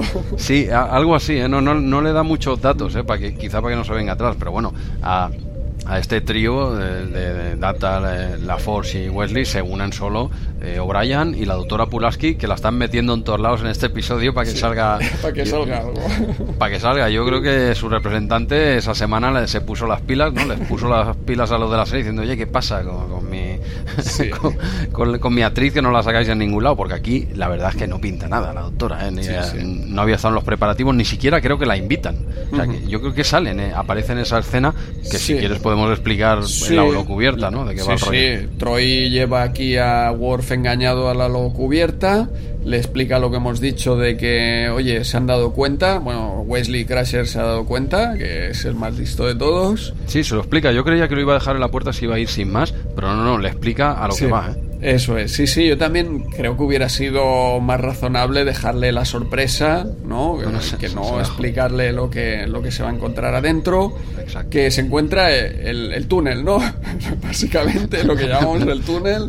El túnel. Él pasa por en medio y todos le pegan collejas. Sí, pero en pues vez de collejas, con palos de estos de, que, son eléctricos, o vete tú a saber. Sí, sí, sí, estos palos del dolor, yo creo que palos del dolor. pain sticks. Ah, bueno, vale y como se, se los van clavando, él va hablando cosas en Klingon, ¿no? Primero suelta un rollo de... no recuerdo exactamente ahora las palabras, suelta este rollo súper trascendente guerrero de, de Klingons y va avanzando uno a uno diciendo pues eso, que, está resistiendo, que no sé qué, y le van clavando estos palos que según ellos eh, sería capaz de, no sé, lanzar a 20 metros no sé qué animal, explican, un, ¿no? Un buey o no sé qué, pero bueno, sí, bueno, más que clavando son descargas, ¿no? Eso es. Eh, no, es un que se le introduzca en su cuerpo, sino que el extremo de ese palo hace como una descarga, eh, ambos,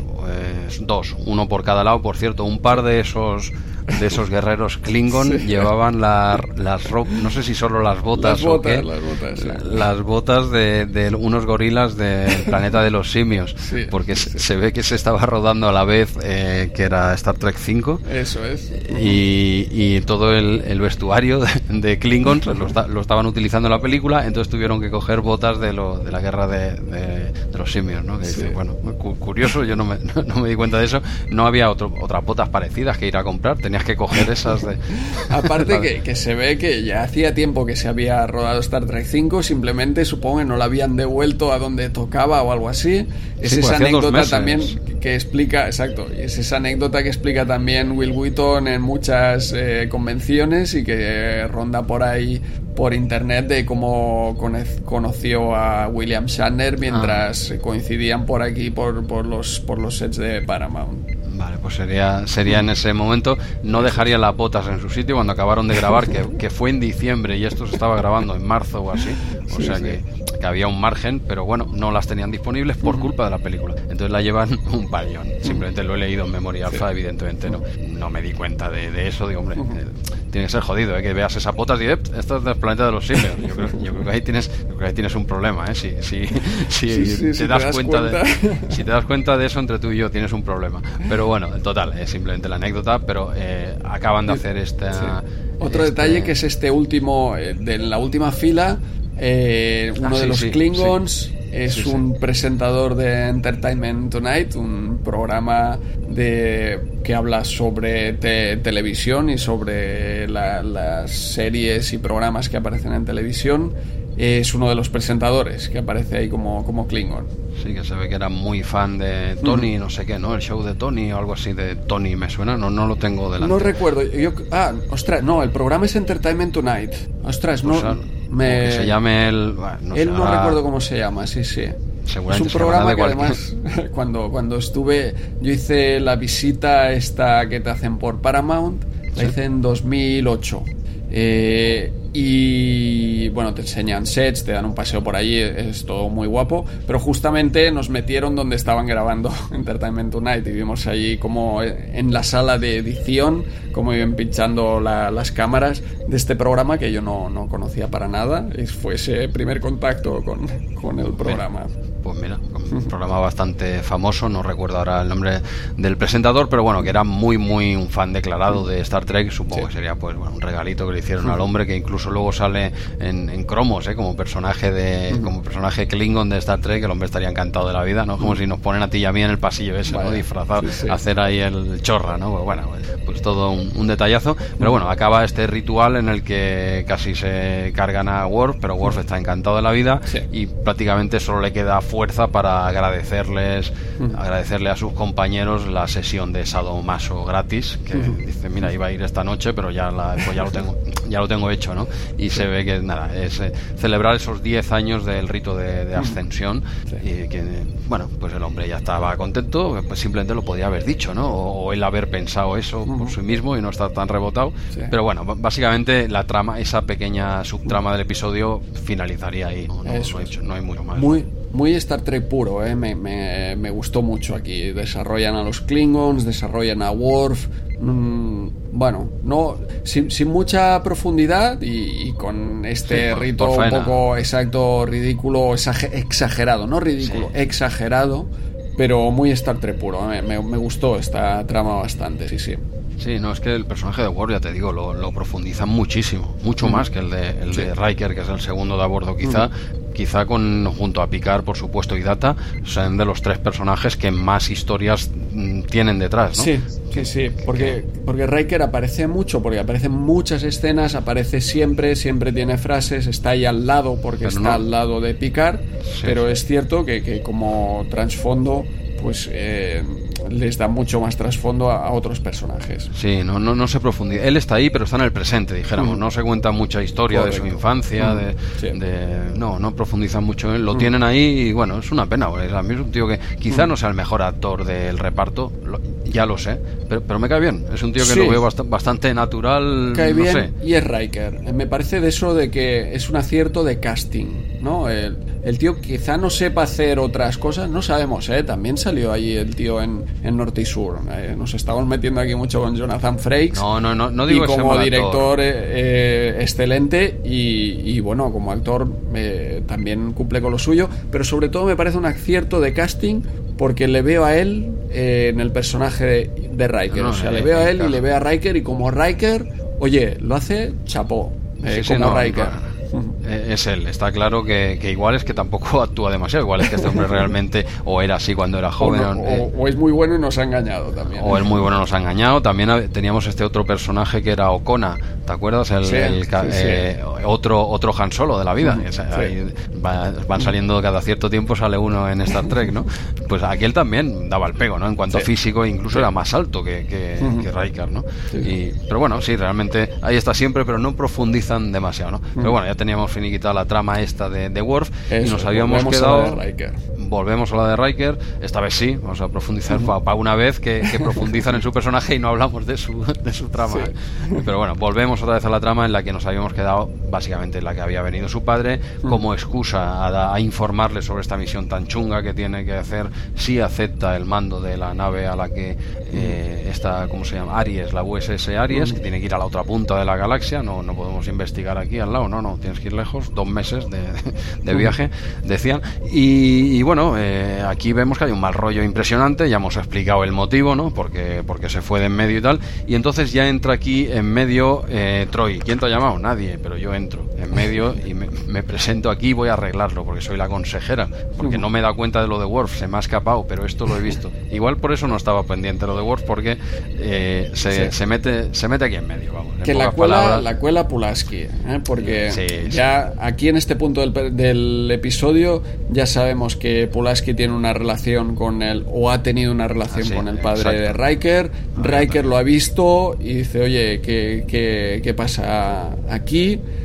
Mm, Pulaski también ha visto, eh, no se llevan bien los hijos y entonces ha metido ahí a, Troy, ¿eh? porque se lo lleva al padre de, de Riker a, enfermería y entonces es cuando eh, aparece Troy, casualmente que aparece Troy estaba todo preparado, desde luego lo monta Pulaski, pero que Troy anda que le dijo que no. Hombre, ¿Eh? hombre. Anda, ah, está encantada de la vida. Su gente también ha presionado. Eh, ha presionado y tenemos a, tenemos a las dos y, bueno, sí que la lía un poco Pulaski, pero ella se mete en medio y, ve un poco el trasfondo, ¿no? Ese, eh, cómo es ese padre de Riker que es muy orgulloso, que siempre está en, pues retándose, ¿no? Con su hijo, como diciendo, hombre, quizás hace un poco de padre, ¿no? No tanta, no, no, sea, no pongas el listón tan alto quizás o no estés siempre en competencia con él, o es tu hijo, no es tu rival, ¿no? Y el padre en todo momento lo niega porque, claro, el padre de Riker también ¿eh? déjalo estar, ¿eh? que es un tío un pecho palomo, ¿eh? es un es un Kirk, ¿eh? Es un poco Kirk, ¿no? Podríamos decir, eh, está acostumbrado a ser el, el, rey del mambo, el, líder, claro, tiene un pasado en el que el tío se lo curró y realmente es un tío valiente y tal, pero es chulito, podríamos decirlo, ¿no? Sí, poco, ¿no? Claro, y, y no va a conseguir sentir que nadie se le suba la chepa, incluido su hijo, ¿no? Pero esto es tu hijo, con este tienes que hacer una, una excepción, ¿no? y, bueno, y, yo creo que Troy se lo hace, no sé si al principio medio lo convence, pero al menos ella ve la postura de, cómo es este hombre y entiende un poco el conflicto, ¿no? Dices, es que es que sois muy parecidos. sí, sí, y, pon algo por tu parte, ¿eh? porque la, no sé si es lo que la estimación o no sé, dice, oye, esto no, no se regala. Eh, eh, se, trabaja. ¿eh? claro, dice, yo quiero, claro, quieres que no que no entre en conflicto con mi hijo y tal, yo lo que quiero es respeto, ¿no? Y es cuando le dice exactamente Eso dice, claro, el respeto no se regala, esto esto hay que ganárselo, ¿no? venga, va, y así me voy, ¿no? y, queda un poco así, entonces, dijéramos, para resumirlo un poco, básicamente cuando le va a explicar la misión al, oficialmente a lo que ha venido, en realidad lo de la misión se lo cuenta así muy rápido, ¿eh? Pim pam, pero yo he venido aquí a hablar de mi libro y Riker ya se rebota, ¿no? Y empieza, parece que se van a calentar y dice, bueno, pues solucionémoslo en una partidita de Tron. no, no, que Tron no, podemos decir Tron porque ya está, los derechos ya están cogidos y tal. Vamos a llamarlo, ¿cómo lo llaman? ¿Dices? Ambojitsu. Ambojitsu, vamos a llamarlo Ambojitsu. Y el otro, pues, pues, pues vale, pues, como, eh, pues como tú quieras, ¿no? Y, es un combate ahí en una especie de, de círculo, ¿no? En el que cae como una especie de, círculo de sumo, ¿no? Podríamos decirlo. Y el, el que cae fuera, pues, pues pierde, pierde punto. No sé, tampoco tiene unas normas así muy, estable, muy establecidas, ¿no? Es como eh, entre vestimenta de Tron con normas de los, ¿cómo se llamaba aquello que hacían en la televisión en Estados Unidos? Eh, los, los, guerreros americanos o algo así. Ah, la lucha americana, no, no, sería. americanos, Los guerreros americanos, sí. exacto, con palos y no sé qué, ¿no? Y aquí es como un bastoncillo de los oídos grande, muy como una escoba de grande, y, vestidos de tron, por si alguien no lo ha visto, ¿no?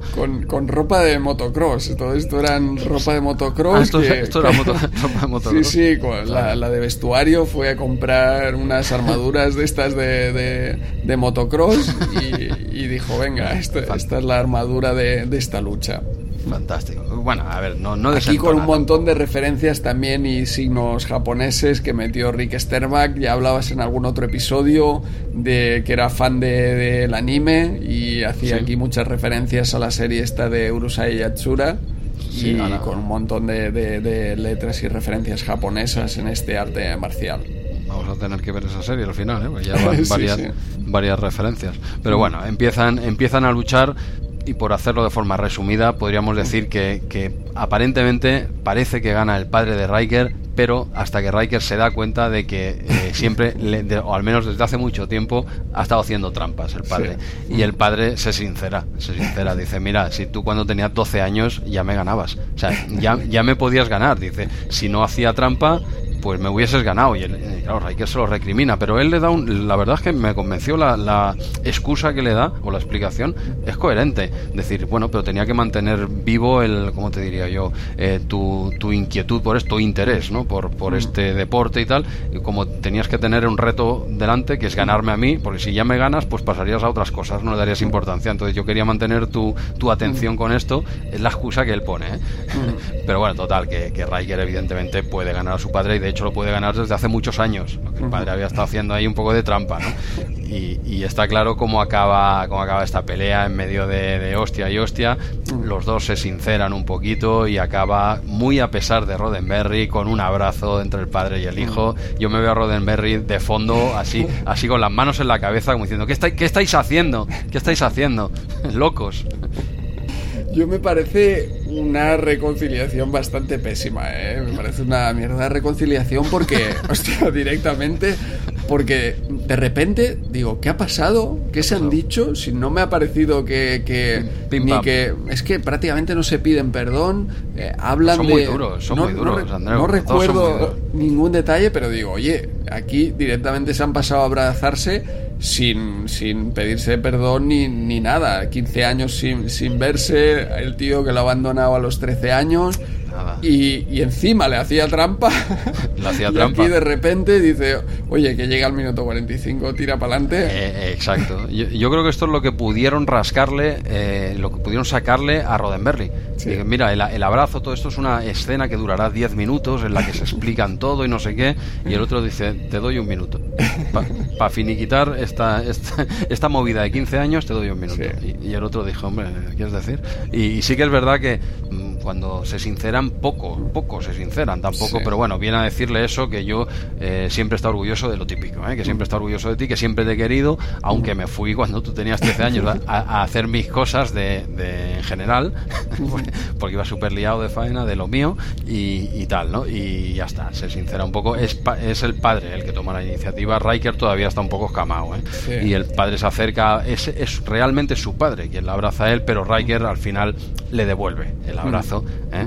y ya está. sí, pero es verdad que, que lo finiquitan un poquito rápido y ahí queda todo todo cerrado entre ellos y ya tenemos las dos tramas cerradas y nos quedaría la que teóricamente debería ser la principal, que es la de si Riker acepta o no la capitanía y nos vamos a la escena final del episodio. Antes, Jesús, eh, de, cerrar esta, eh, algún detallito por aquí, porque Troy, tanto Troy como Pulaski están aquí como o los acusan de, machitos que se están, están resolviendo esto en una pelea o lo están resolviendo con violencia.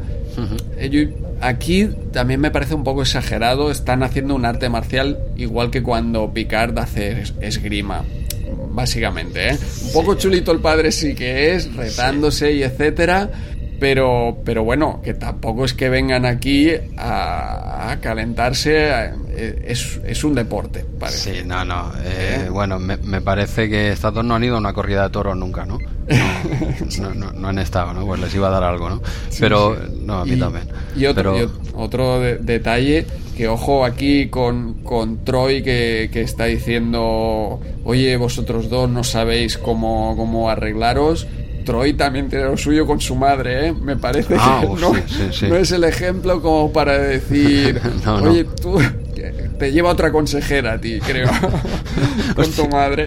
Hostia, estaría muy bien que en Star Trek Picard haya una cena de Navidad de esa familia. Si, siguen vivos los padres, la cena de Navidad puede ser un espectáculo, ¿eh? Con el padre de Riker, la madre de Troy, puede ser una cena muy divertida, lo que pasa que ya tendrán una edad, ya no estarán, creo, es una pena pero, pero bueno, que sí, sí, la cena de Navidad se intuye durísima. Esa discusión, esa discusión, esa charla que tienen eh, la doctora Pulaski y, Troy es en, en, el despacho de, la consejera que sale por primera vez en la serie. Sí.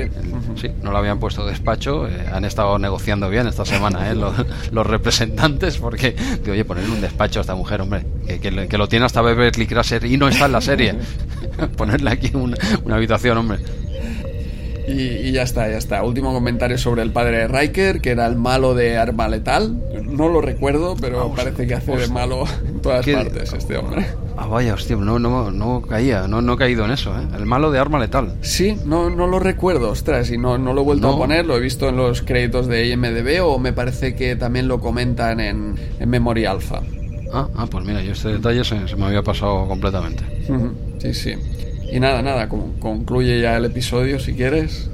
No, bueno, tenemos esa escena final en la que queda por resolver. Bueno, aparentemente juegan a engañar un poquito rápido ¿eh? al, espectador conforme Riker ha aceptado, eh, no está en el puente y se van a ir. Pero Incluso se despide de, Troy en alguna escena. Sí, sí, sí, claro. hay otra escena así un poquito más emotiva con, con Roddenberry ya hecho polvo dando en el suelo, dando patadas, diciendo esto, no, puede, esto no puede ser, se me está yendo de las manos esta serie. Y, también le ha dicho, oye, un secreto, ¿eh? ¿eh? Todo esto está muy bien, la Enterprise está muy bien, pero oye, no hay nada como ser capitán. sí, claro. Todo. Sí. Hay otro episodio, no sé, ni idea en cuál es ahora, ¿eh? pero no sé a quién le llega a confesar, dice, por lo, de mandar eh, mola. ¿eh? Esto de mandar está muy bien. No sé a quién se lo se sinceraba, ¿eh? como diciendo entre tú y yo, esto de mandar está, está muy guapo. ¿eh? no sé, no sé cuándo me suena, sé que pasa en algún momento, pero bueno, queda, queda un poco todo así.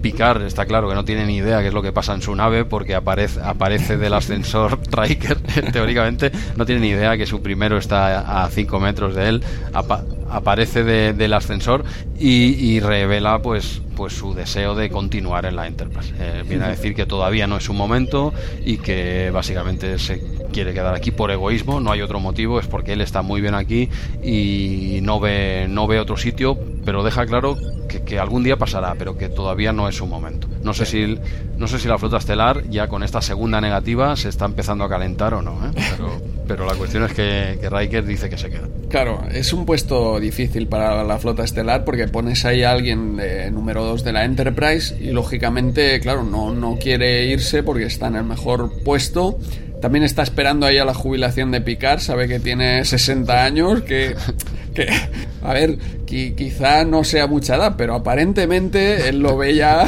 mayor. Pues, se, tiene que dejarlo ya y quiere, quiere quedarse.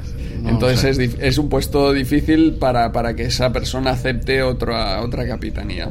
Sí, sí, no, pues que ya se puede esperar sentado, porque aún, aún en la serie Star Trek Picard y, irá con 80 años en una nave y dirá, pero tú cuando te vas a retirar, ya, ya está bien. La... Menos mal que me retiré yo antes se que tú. retirado antes Riker que Picard, sí.